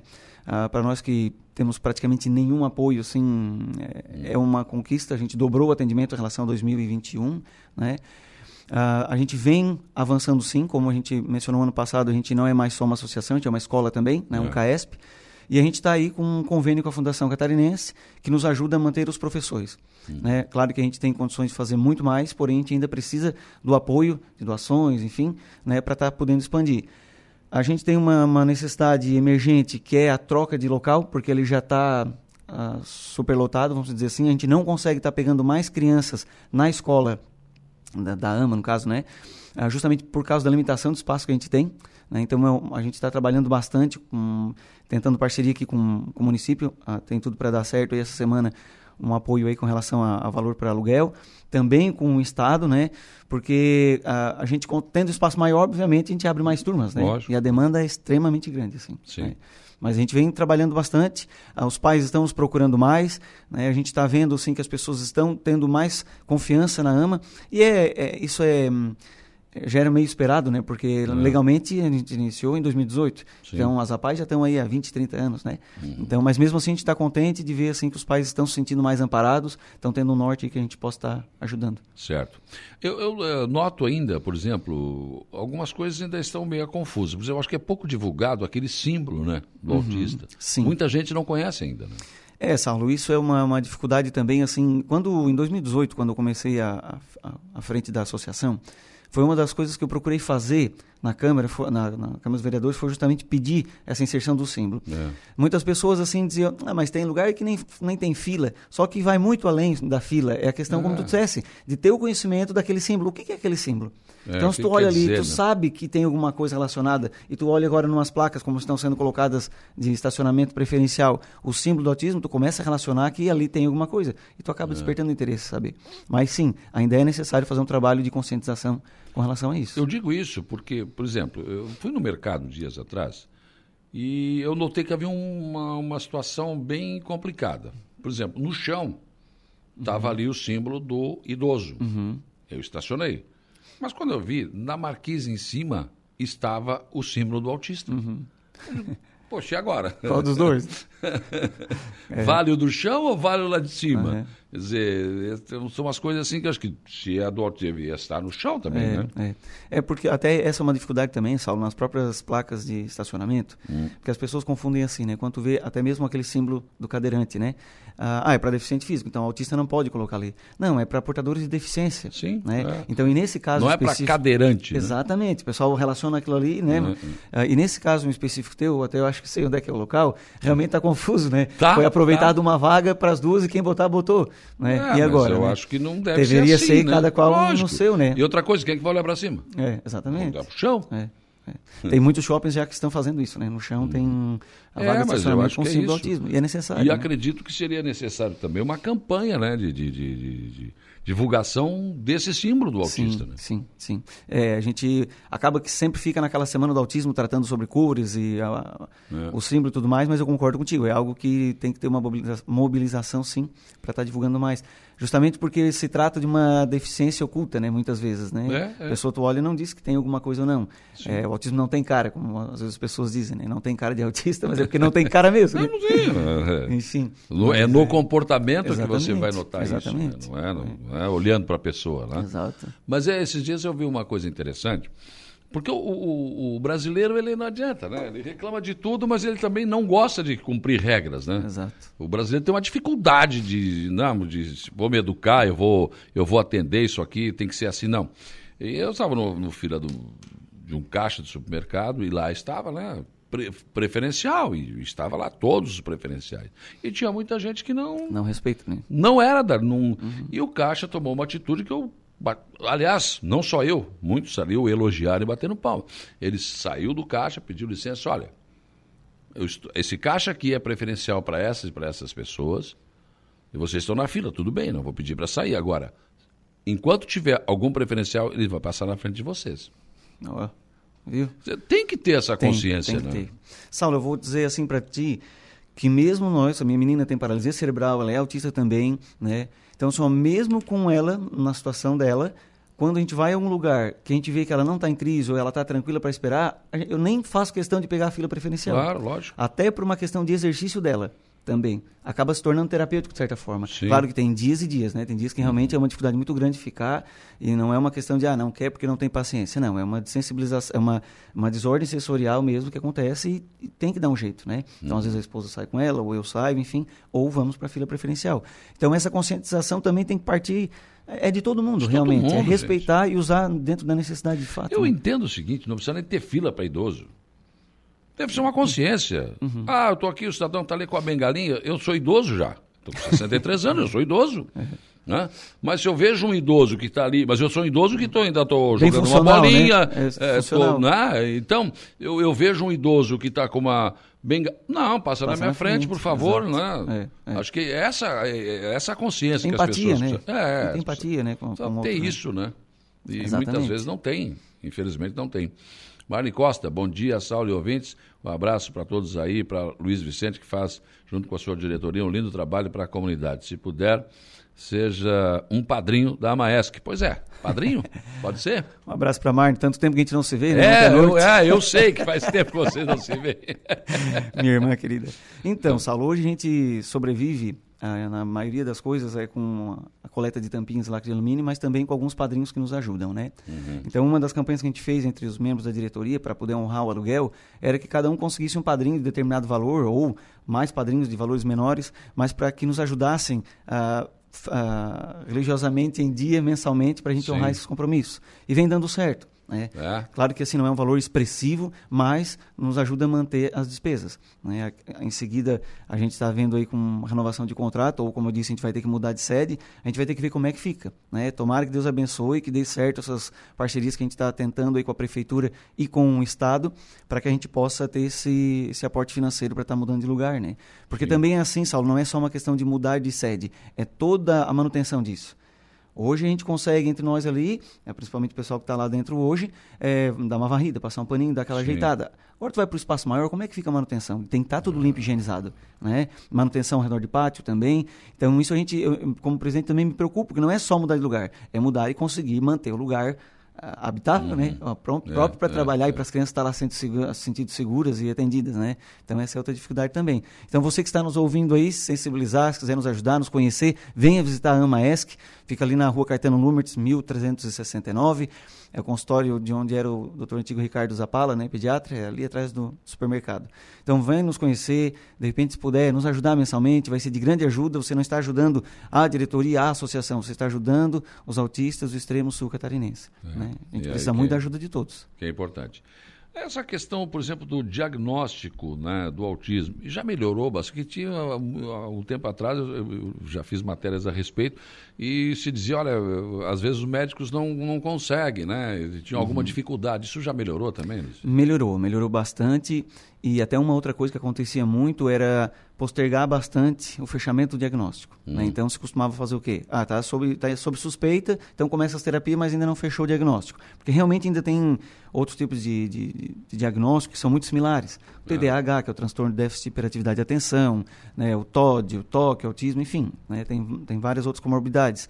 Só que os próprios profissionais já estão tendo um olhar um pouco mais acelerado sobre as coisas. Por quê? Sim. Porque vai tendo capacitação, vai tendo mais casos, vai tendo mais comparações que favorecem ao diagnóstico precoce. E como eu sempre digo, correndo o risco de ser redundante, né? mas melhor remédio é o tratamento, a intervenção precoce. Sim. Ah, mas estou na dúvida e vou deixar para ver se depois melhora, porque o pai falou mais atrasado, ele era meio assim para andar, eu era meio quieto. Não, gente, não. hoje em dia isso não é mais cabível, assim, sabe? Uhum. Tem casos? Sim, tem casos que não é nada, mas é melhor tu ir lá, levar no neurologista, quebrar esse paradigma, esse tabu de que levar em neurologista é... Oh, ah, é só louco que é vai. É só louco que vai. Não, nada a ver. Misericórdia. Ah, psicólogo, só vai louco lá. Não, Exatamente. Não, hoje em dia isso já mudou, né? Então, assim, é preferir você ir lá e tirar a sua preocupação e seguir vida tudo bem, do que amanhã depois pensar, poxa, por que, que eu não levei antes é. e não tive uma qualidade melhor para meu filho? Sabe? É, e essa é a responsabilidade que o pai, a mãe, o responsável Exatamente. tem que ter. Né? Tem que ter, tem que ter, porque eles dependem da gente. Né? Nós somos é. conscientes que a Beatriz, até pela questão da paralisia, vai ser uma pessoa dependente de nós até o nosso fim. Né? Só que o que a gente procura fazer? Promover terapias ou inserir ela em coisas que deem maior autonomia para ela, independência dentro da, da, limitação dela, mas que ela tem autonomia, né? Porque eles têm desejos, têm frustrações, Sim. igual qualquer pessoa. Lógico. Né? Só que muitas vezes se, se pensa só no diagnóstico, só no diagnóstico. É. Não, vamos olhar que por trás disso também tem um indivíduo ali que tem seus e desejos. E essa eu acho que é a grande missão da qualidade de vida. Exatamente, exatamente. Então, melhorar isso. A gente sabe que tem lugares que não dá para estar, tem lugares que, que dá, mas a gente procura sempre sair com a Beatriz, né? Onde der para a gente ir. Assim como a gente também procura deixar com os avós para a gente também ter um descanso, assim como todo mundo. E às vezes a gente é criticado até por isso, tá? Ah, é? É, ainda tem. Cadê fulano? Não, tô sério, fulano? Como se a gente às vezes escondesse. Não é. É porque a gente também precisa descansar, porque é puxado, é cansativo. Quem está ouvindo, tem um filho especial, sabe das dificuldades diárias que a gente vive, né? É que, na verdade, ninguém consegue se colocar no lugar do outro, né? É, eu então, sou. criticar é mais fácil, né? Eu sou bem franco dizer e sempre falei, a gente só está inserido nisso porque a gente tem uma filha uma, Sim, uma, é. com deficiência, né? E não acho bonito isso, só estou dizendo que a, a, ocasião faz ladrão, né? Sim, e a gente sim. se colocou, só que ao invés de eu ficar na minha ali pensando só na Beatriz, poxa, vamos tentar ajudar mais gente nessa situação. É. Ah, de repente, pessoas que estão passando por algo que a gente já passou, que a gente pode ajudar o caminho da pedra a ser menos doloroso, né? Claro. Porque tudo a gente se adapta e as coisas vão evoluindo, né? Então a gente procurou seguir essa dinâmica assim. É, que é importante. Então, planos para esse ano, mudar a sede, é, pagar o, o aluguel. É pagar, deixar continuar com as contas em dia, graças a Deus, a gente não está tudo em dia, não deve nada, né? Uh, final do ano a gente teve um baque, porque diminuiu bastante a receita, mas uma das coisas que a gente quer para o próximo ano, Saulo, é, é, mudar a sede, né? E também começar a apresentar as coisas que acontecem na AMA de fato. Como agora a gente já tem ali mais de 40 crianças matriculadas na escola, a gente quer começar a fazer feira, apresentar os trabalhinhos das crianças, assim como as rapazes fazem, Sim. né? A gente tem uma intenção também, tomara que dê certo, de repente criar uma bandinha da AMA também, um Ah. coral, só que de repente trazendo os pais junto, e não só as Sim, crianças. sim. né? A gente vai ver se consegue ah, fazer isso também, para que os pais se sintam cada vez mais acolhidos, inseridos. Né? Claro. E começar com isso mesmo, assim, ó, vai estar lá as crianças da AMA, vai estar lá o coralzinho, vai estar as apresentações no Center Shopping, no calçadão, vai ter o standzinho com os trabalhinhos das crianças, para que eles se sintam cada vez mais inseridos, né? Eu acho que é importante isso, extremamente. Ô, Luiz, eu vou te fazer uma, uma pergunta aqui que eu acho que o ouvinte também gostaria de saber. Por exemplo, é, tem, tem um certo. Tem, tem grau de, de, de autismo? Tem Sim. uns mais graves, outros menos? Sim, tem níveis, né? Depois do último DSM, é, DSM-5, que é um, Hum. um dos marcos assim de avaliação, né? Se mudou isso, porque antes, bem lá no começo, tinha síndrome de Asperger, né? Que era o autista e tinha o síndrome de Asperger. Hoje já não se diz mais, ah, ele é Asperger. Tem gente que chama de Asperger, Asperger, Hum. enfim, né? Ou ele é autista severo, ou ele é- enfim. Agora tem níveis, níveis de suporte, né? E esse nível de suporte não necessariamente se, re- ah, se refere a ser agressivo ou não, né? É, se refere ao tipo de autonomia dele. Então, assim, a minha filha não morde, não bate, não se automutila, só que ela é- tem um nível de suporte alto que ela precisa por conta do déficit cognitivo e motor dela. né? Então, ela é um autista nível 2 ou 3 ali de suporte. Então, quanto mais baixo esse número, mais ah, funcional é aquela pessoa com autismo, por exemplo. Vou dar um exemplo. Ano passado a gente foi viajar e a gente estava no avião e veio um rapaz conversar com a gente. Ele disse, ah, eu vi que a tua filha está com, com um colar lá do girassol e do autismo. Qual é o nível de suporte dela? Eu sou autista nível 1. Ele estava viajando sozinho e estava tudo bem, sabe? Olha. Então, chamou a atenção, assim, o interesse dele de vir conversar e Sim. trocou de lugar com nós para deixar ficar nós três juntos ali, Uhum. né? Eu, minha esposa e minha filha. Eu disse, olha que bacana, né? Para ver como é necessário ter tratamento terapêutico. Sim. O autismo tem cura? Não, não tem cura. Porém, as comorbidades são diminuídas através das terapias. né? Sim. Então, de repente, as pessoas assim estão em casa, bah, mas eu não consigo fazer tudo o que os médicos pedem, porque custa bastante, e custa mesmo, né? Mas pelo menos assim, aquilo, o mínimo pelo menos que você conseguir, ofereça. Né? Sim. Busca ajuda na PAI, na AMA, enfim. A Maria Isa está dizendo aqui, olha, hoje faz 24 anos. eh, ela, primeiro ela falou aqui que tem, ela tem, ela sabendo do que você está falando, porque ela teve um filho especial que faleceu com 28 anos, né? Hoje faz eh, e, e hoje faz 24 anos que ele faleceu. Aos 28 anos ele faleceu, hoje faz 24 anos que ele faleceu. E hoje está melhor, porque a discriminação era muito grande, né? E, e, aliás, dona Maria Isa, eu me lembro bem disso, fiz algumas campanhas aqui junto com a PAI, né? Porque os pais escondiam também os filhos, Sim. né? Com toda certeza. E a discriminação, sim, está menor, mas ainda tem. Um pouquinho mascarado hoje em dia, né? Mas É. tem. Eu não consigo nem imaginar se nós hoje temos as, as dificuldades que a gente sente, imagina há 40 anos atrás. Nossa. Né? Quando passava era a Kombi da pai. Tinha todo esse preconceito, deixar presinho dentro de casa, que era o, o louquinho, perdão da expressão, não estou falando de forma pejorativa, estou dizendo o, o que, É o que se como dizia na tratava, se era dizia, isso. Né? Então, assim, eu uso muito como exemplo até mesmo as crianças, assim, as pessoas com diagnóstico de síndrome de Down. Porque hoje elas estão funcionais, estão no mercado de trabalho, Sim. estão casando, e antigamente era escondido. Então, eu sempre faço essa, essa, relação, assim, ó, que os autistas, a gente tem essa visão de que as coisas mudam, mas a gente precisa da ajuda de toda a sociedade para que isso mude, né? Então, é, é, que bom ter o, o- feedback da- da- dela também, assim, porque Ah. realmente é um desafio todo dia, né? E é um amor, assim, que te não cabe no peito. É, Mona Lisa, e a recíproca é verdadeira, Com porque toda né, certeza. Eles, são, eles são muito calorosos naquilo É, que eles, né? Se gosta, gosta. Se não gosta, não Ah, gosta. é, na mesma medida. Né? Mona Lisa Fernandes Cardoso, bom dia. Parabéns por sua dedicação, Luiz Vicente. Obrigado. De coração, a evolução do meu filho José Eduardo, que é autista, está tendo é graças a todos os profissionais que atendem ele na AMA. Ah, que bom, que bom. Isso, como se diz, deixa o coração quentinho, né? Porque a gente faz um trabalho todo voluntário aí. E eu sou sempre à frente, né? Eu sou a cara da, da AMA, mas eu só represento todo mundo. Nós somos uma equipe ali de 13 membros da diretoria. Temos lá três professores, tem a diretora, ah, teve, né, que acabou saindo da diretoria justamente para se dedicar mais ainda para a AMA. Né, e hoje está lá como diretora, a Thaís. Ah, temos psicólogas, terapeutas, funcionários ali, voluntários também. Então, um abraço para todo mundo. E isso é algo uma conquista de todos nós, né? Então, como É. eu disse agora, eu sou à frente, claro que puxo também, tenho a dedicação, mas somos um corpo aí bem, bem funcional. Olha aqui o Nadinho. Bom dia, Saulo e Vicente. E um abraço para o Vicente, que é a sua diretoria. Ele está dizendo: vocês são os guerreiros e não é fácil fazer o que eles fazem sem apoio. E eu digo o seguinte: vou mais longe, viu, Nadinho? Porque, na verdade, se o município for oferecer esse serviço, vai sair muito mais caro. É, eu acredito que sim. Né? A gente está fazendo o chamado terceiro setor aí, né? É. O serviço, a gente está para fechar uma parceria com o município. Estou ansioso para poder publicar isso, assim, né? Que a gente tem essa, esse apoio, esse respaldo uhum. da prefeitura.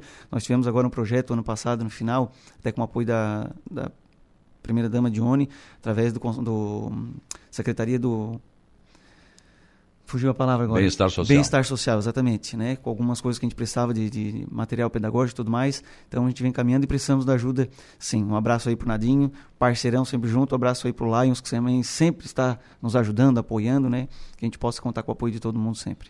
Quer dizer, é, é matar um leão por dia. É, literalmente. é, é, matar um leão por dia, assim, porque a gente tem das mais dificuldades, das mais variadas dificuldades possíveis, né? Ontem a gente estava dando uma volta, veio uma mãe conversar comigo, que tem o filho lá na, na AMA também, e ela fala assim, justamente dessas dificuldades. Então, é distúrbio de sono, irritabilidade, a questão da negação, de não ser contrariado. Então, tem muita questão comportamental envolvida, que é a grande dificuldade. Né? E que uhum. muitas vezes as pessoas olham e não conseguem entender. Entra naquele papo bem clichê, né? Ah, é confiança, se fosse meu, tapa na bunda, é, resolvia. É, é, é. Olha, nesse caso não resolve. Não, não resolve porque... Piora, né? Piora, porque é uma falha no processamento sensorial. Né? Assim, uhum. a grande maioria deles tem... E aí, se você está bem informado a respeito disso, vai aprender a lidar com essas coisas. Exatamente, também, né? exatamente. Uma das coisas assim que às vezes eu percebo, uh, eu sou analista de sistemas já há 23 anos, mas por conta da minha filha acabei me especializando e me tornando musicoterapeuta. Né? Então acabei adotei essa segunda profissão também, mas como forma de ajudar também as pessoas. E uma das coisas que eu percebo muitas vezes, nos pais, além dos que eu converso ali na AMA, é que uh, a, a, a sensação que dá é que entra uma disputa entre aspas de poder. Ou seja, tem que me respeitar, tem que fazer o que eu mando e tem. Claro, a gente tem que botar limites e dar Lógico, disciplina, não, não se discute. Porém, uma criança com diagnóstico de autismo, ela tem isso assim, ela não tem muita noção disso. Então não dá uhum. para entrar nessa disputa de que eu sou o pai, tu tem que me respeitar. Tu tens é que saber como tu disseste agora, é. entender mais, ler um pouco sobre aquilo, saber como funciona aquela criança, como funciona o seu filho para saber lidar da melhor maneira possível. Se você chegar ali e arrancar alguma coisa na mão dela, ela vai se destabilizar muito provavelmente. Mas se você ali trocar o foco, conversar, tentar é. mudar mesmo o direcionamento do negócio, talvez não, não entre numa crise. É. E é por aí a dinâmica da coisa, sabe? Ó, a Rosângela está aqui dizendo o seguinte: tem uma filha autista, mas ela é formada em economia pela Universidade Federal do Rio Grande do Sul. E quando pequena foi diagnosticada da pior forma possível. Mas eu não desisti dela. nós não desistimos dela e fomos à luta. Hoje ela é funcionária pública estadual, é, concursada. Dirige, trabalha e é casada e tem 30 anos. Olha só. Olha aí, como se diz o case de sucesso, né? É, tá aí. Olha. É um dos exemplos. Por isso que eu vou repetir: intervenção precoce sempre terapia sempre. Isso não é só levar para o terapeuta e deixar o terapeuta fazer as coisas no 40, 50 minutos. É em é. casa também. Né? Tem coisas que chamam que são as AVDs, atividades de vida diária, que é o quê? É inserir a pessoa nas coisas do dia a dia. Uhum. Lavar uma louça quando pode, né? Recolher o pratinho da mesa, arrumar a cama, se vestir, tudo isso também é terapêutico, né? Então não é porque tem um diagnóstico que tem que, ai tadinho, vamos fazer tudo por ele. Não, não, não é não essa é a visão. Não é assim que funciona também. Né? É, não é assim que funciona também, né? Não é, é assim.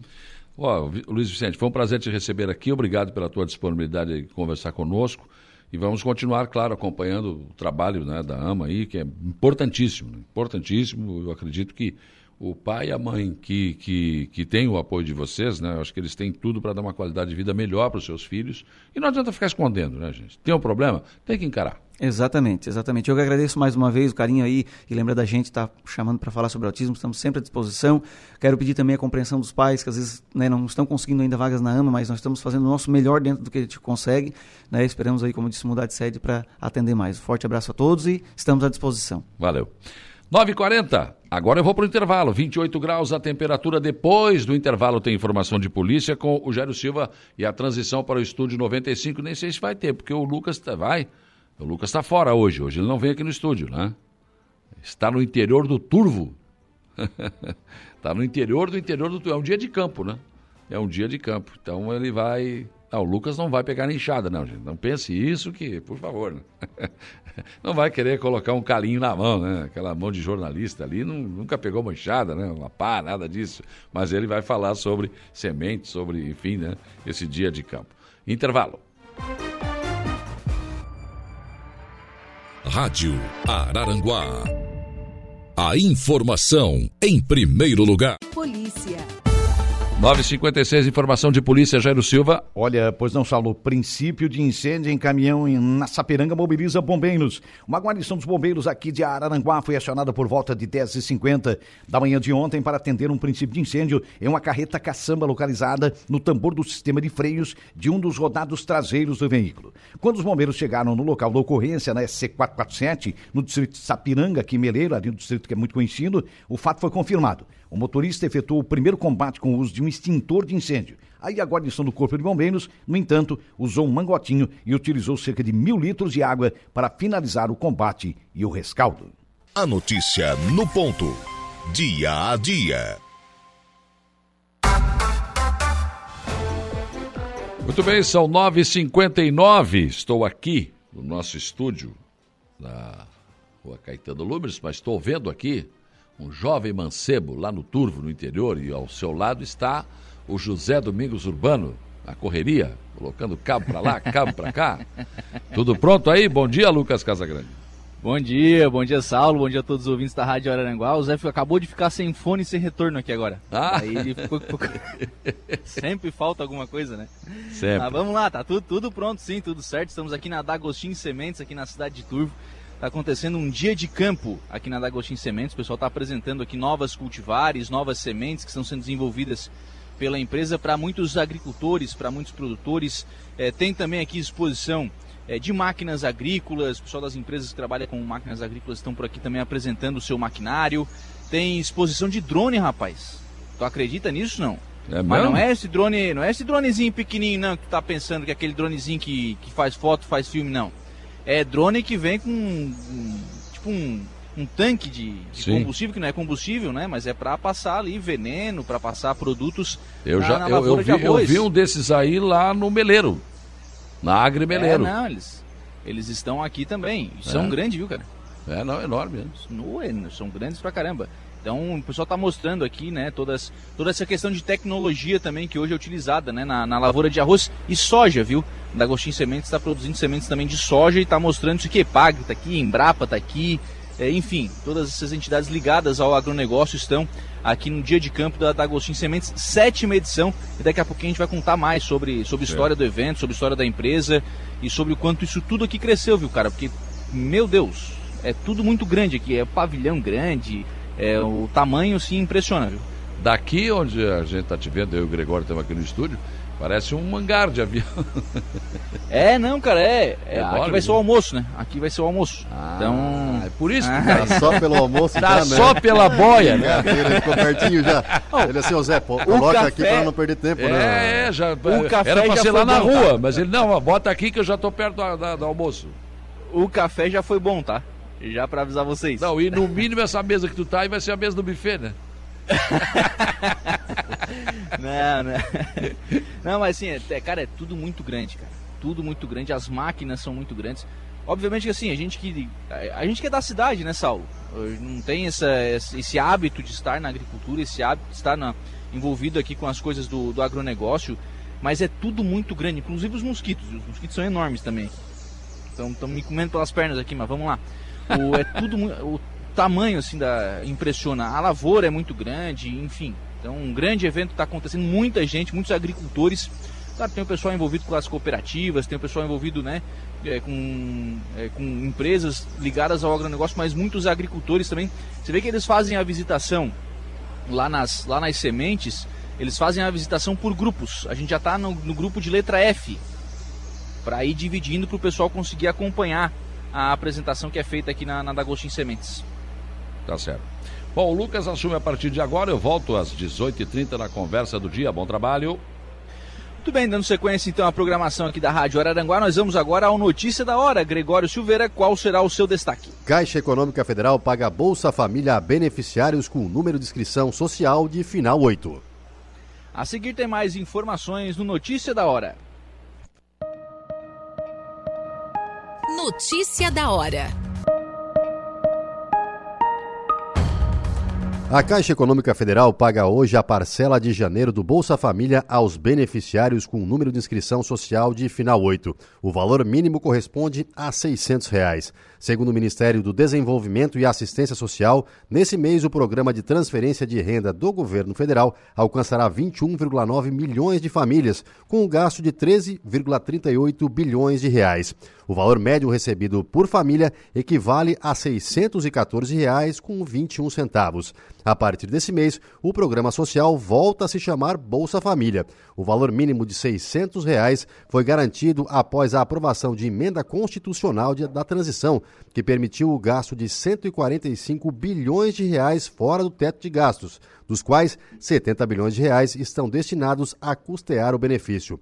O pagamento do adicional de 150 reais para a família com crianças de até 6 anos deve começar em março, após o governo fazer um pente fino no cadastro único de programas sociais do governo federal, o CAD Único, para eliminar as fraudes.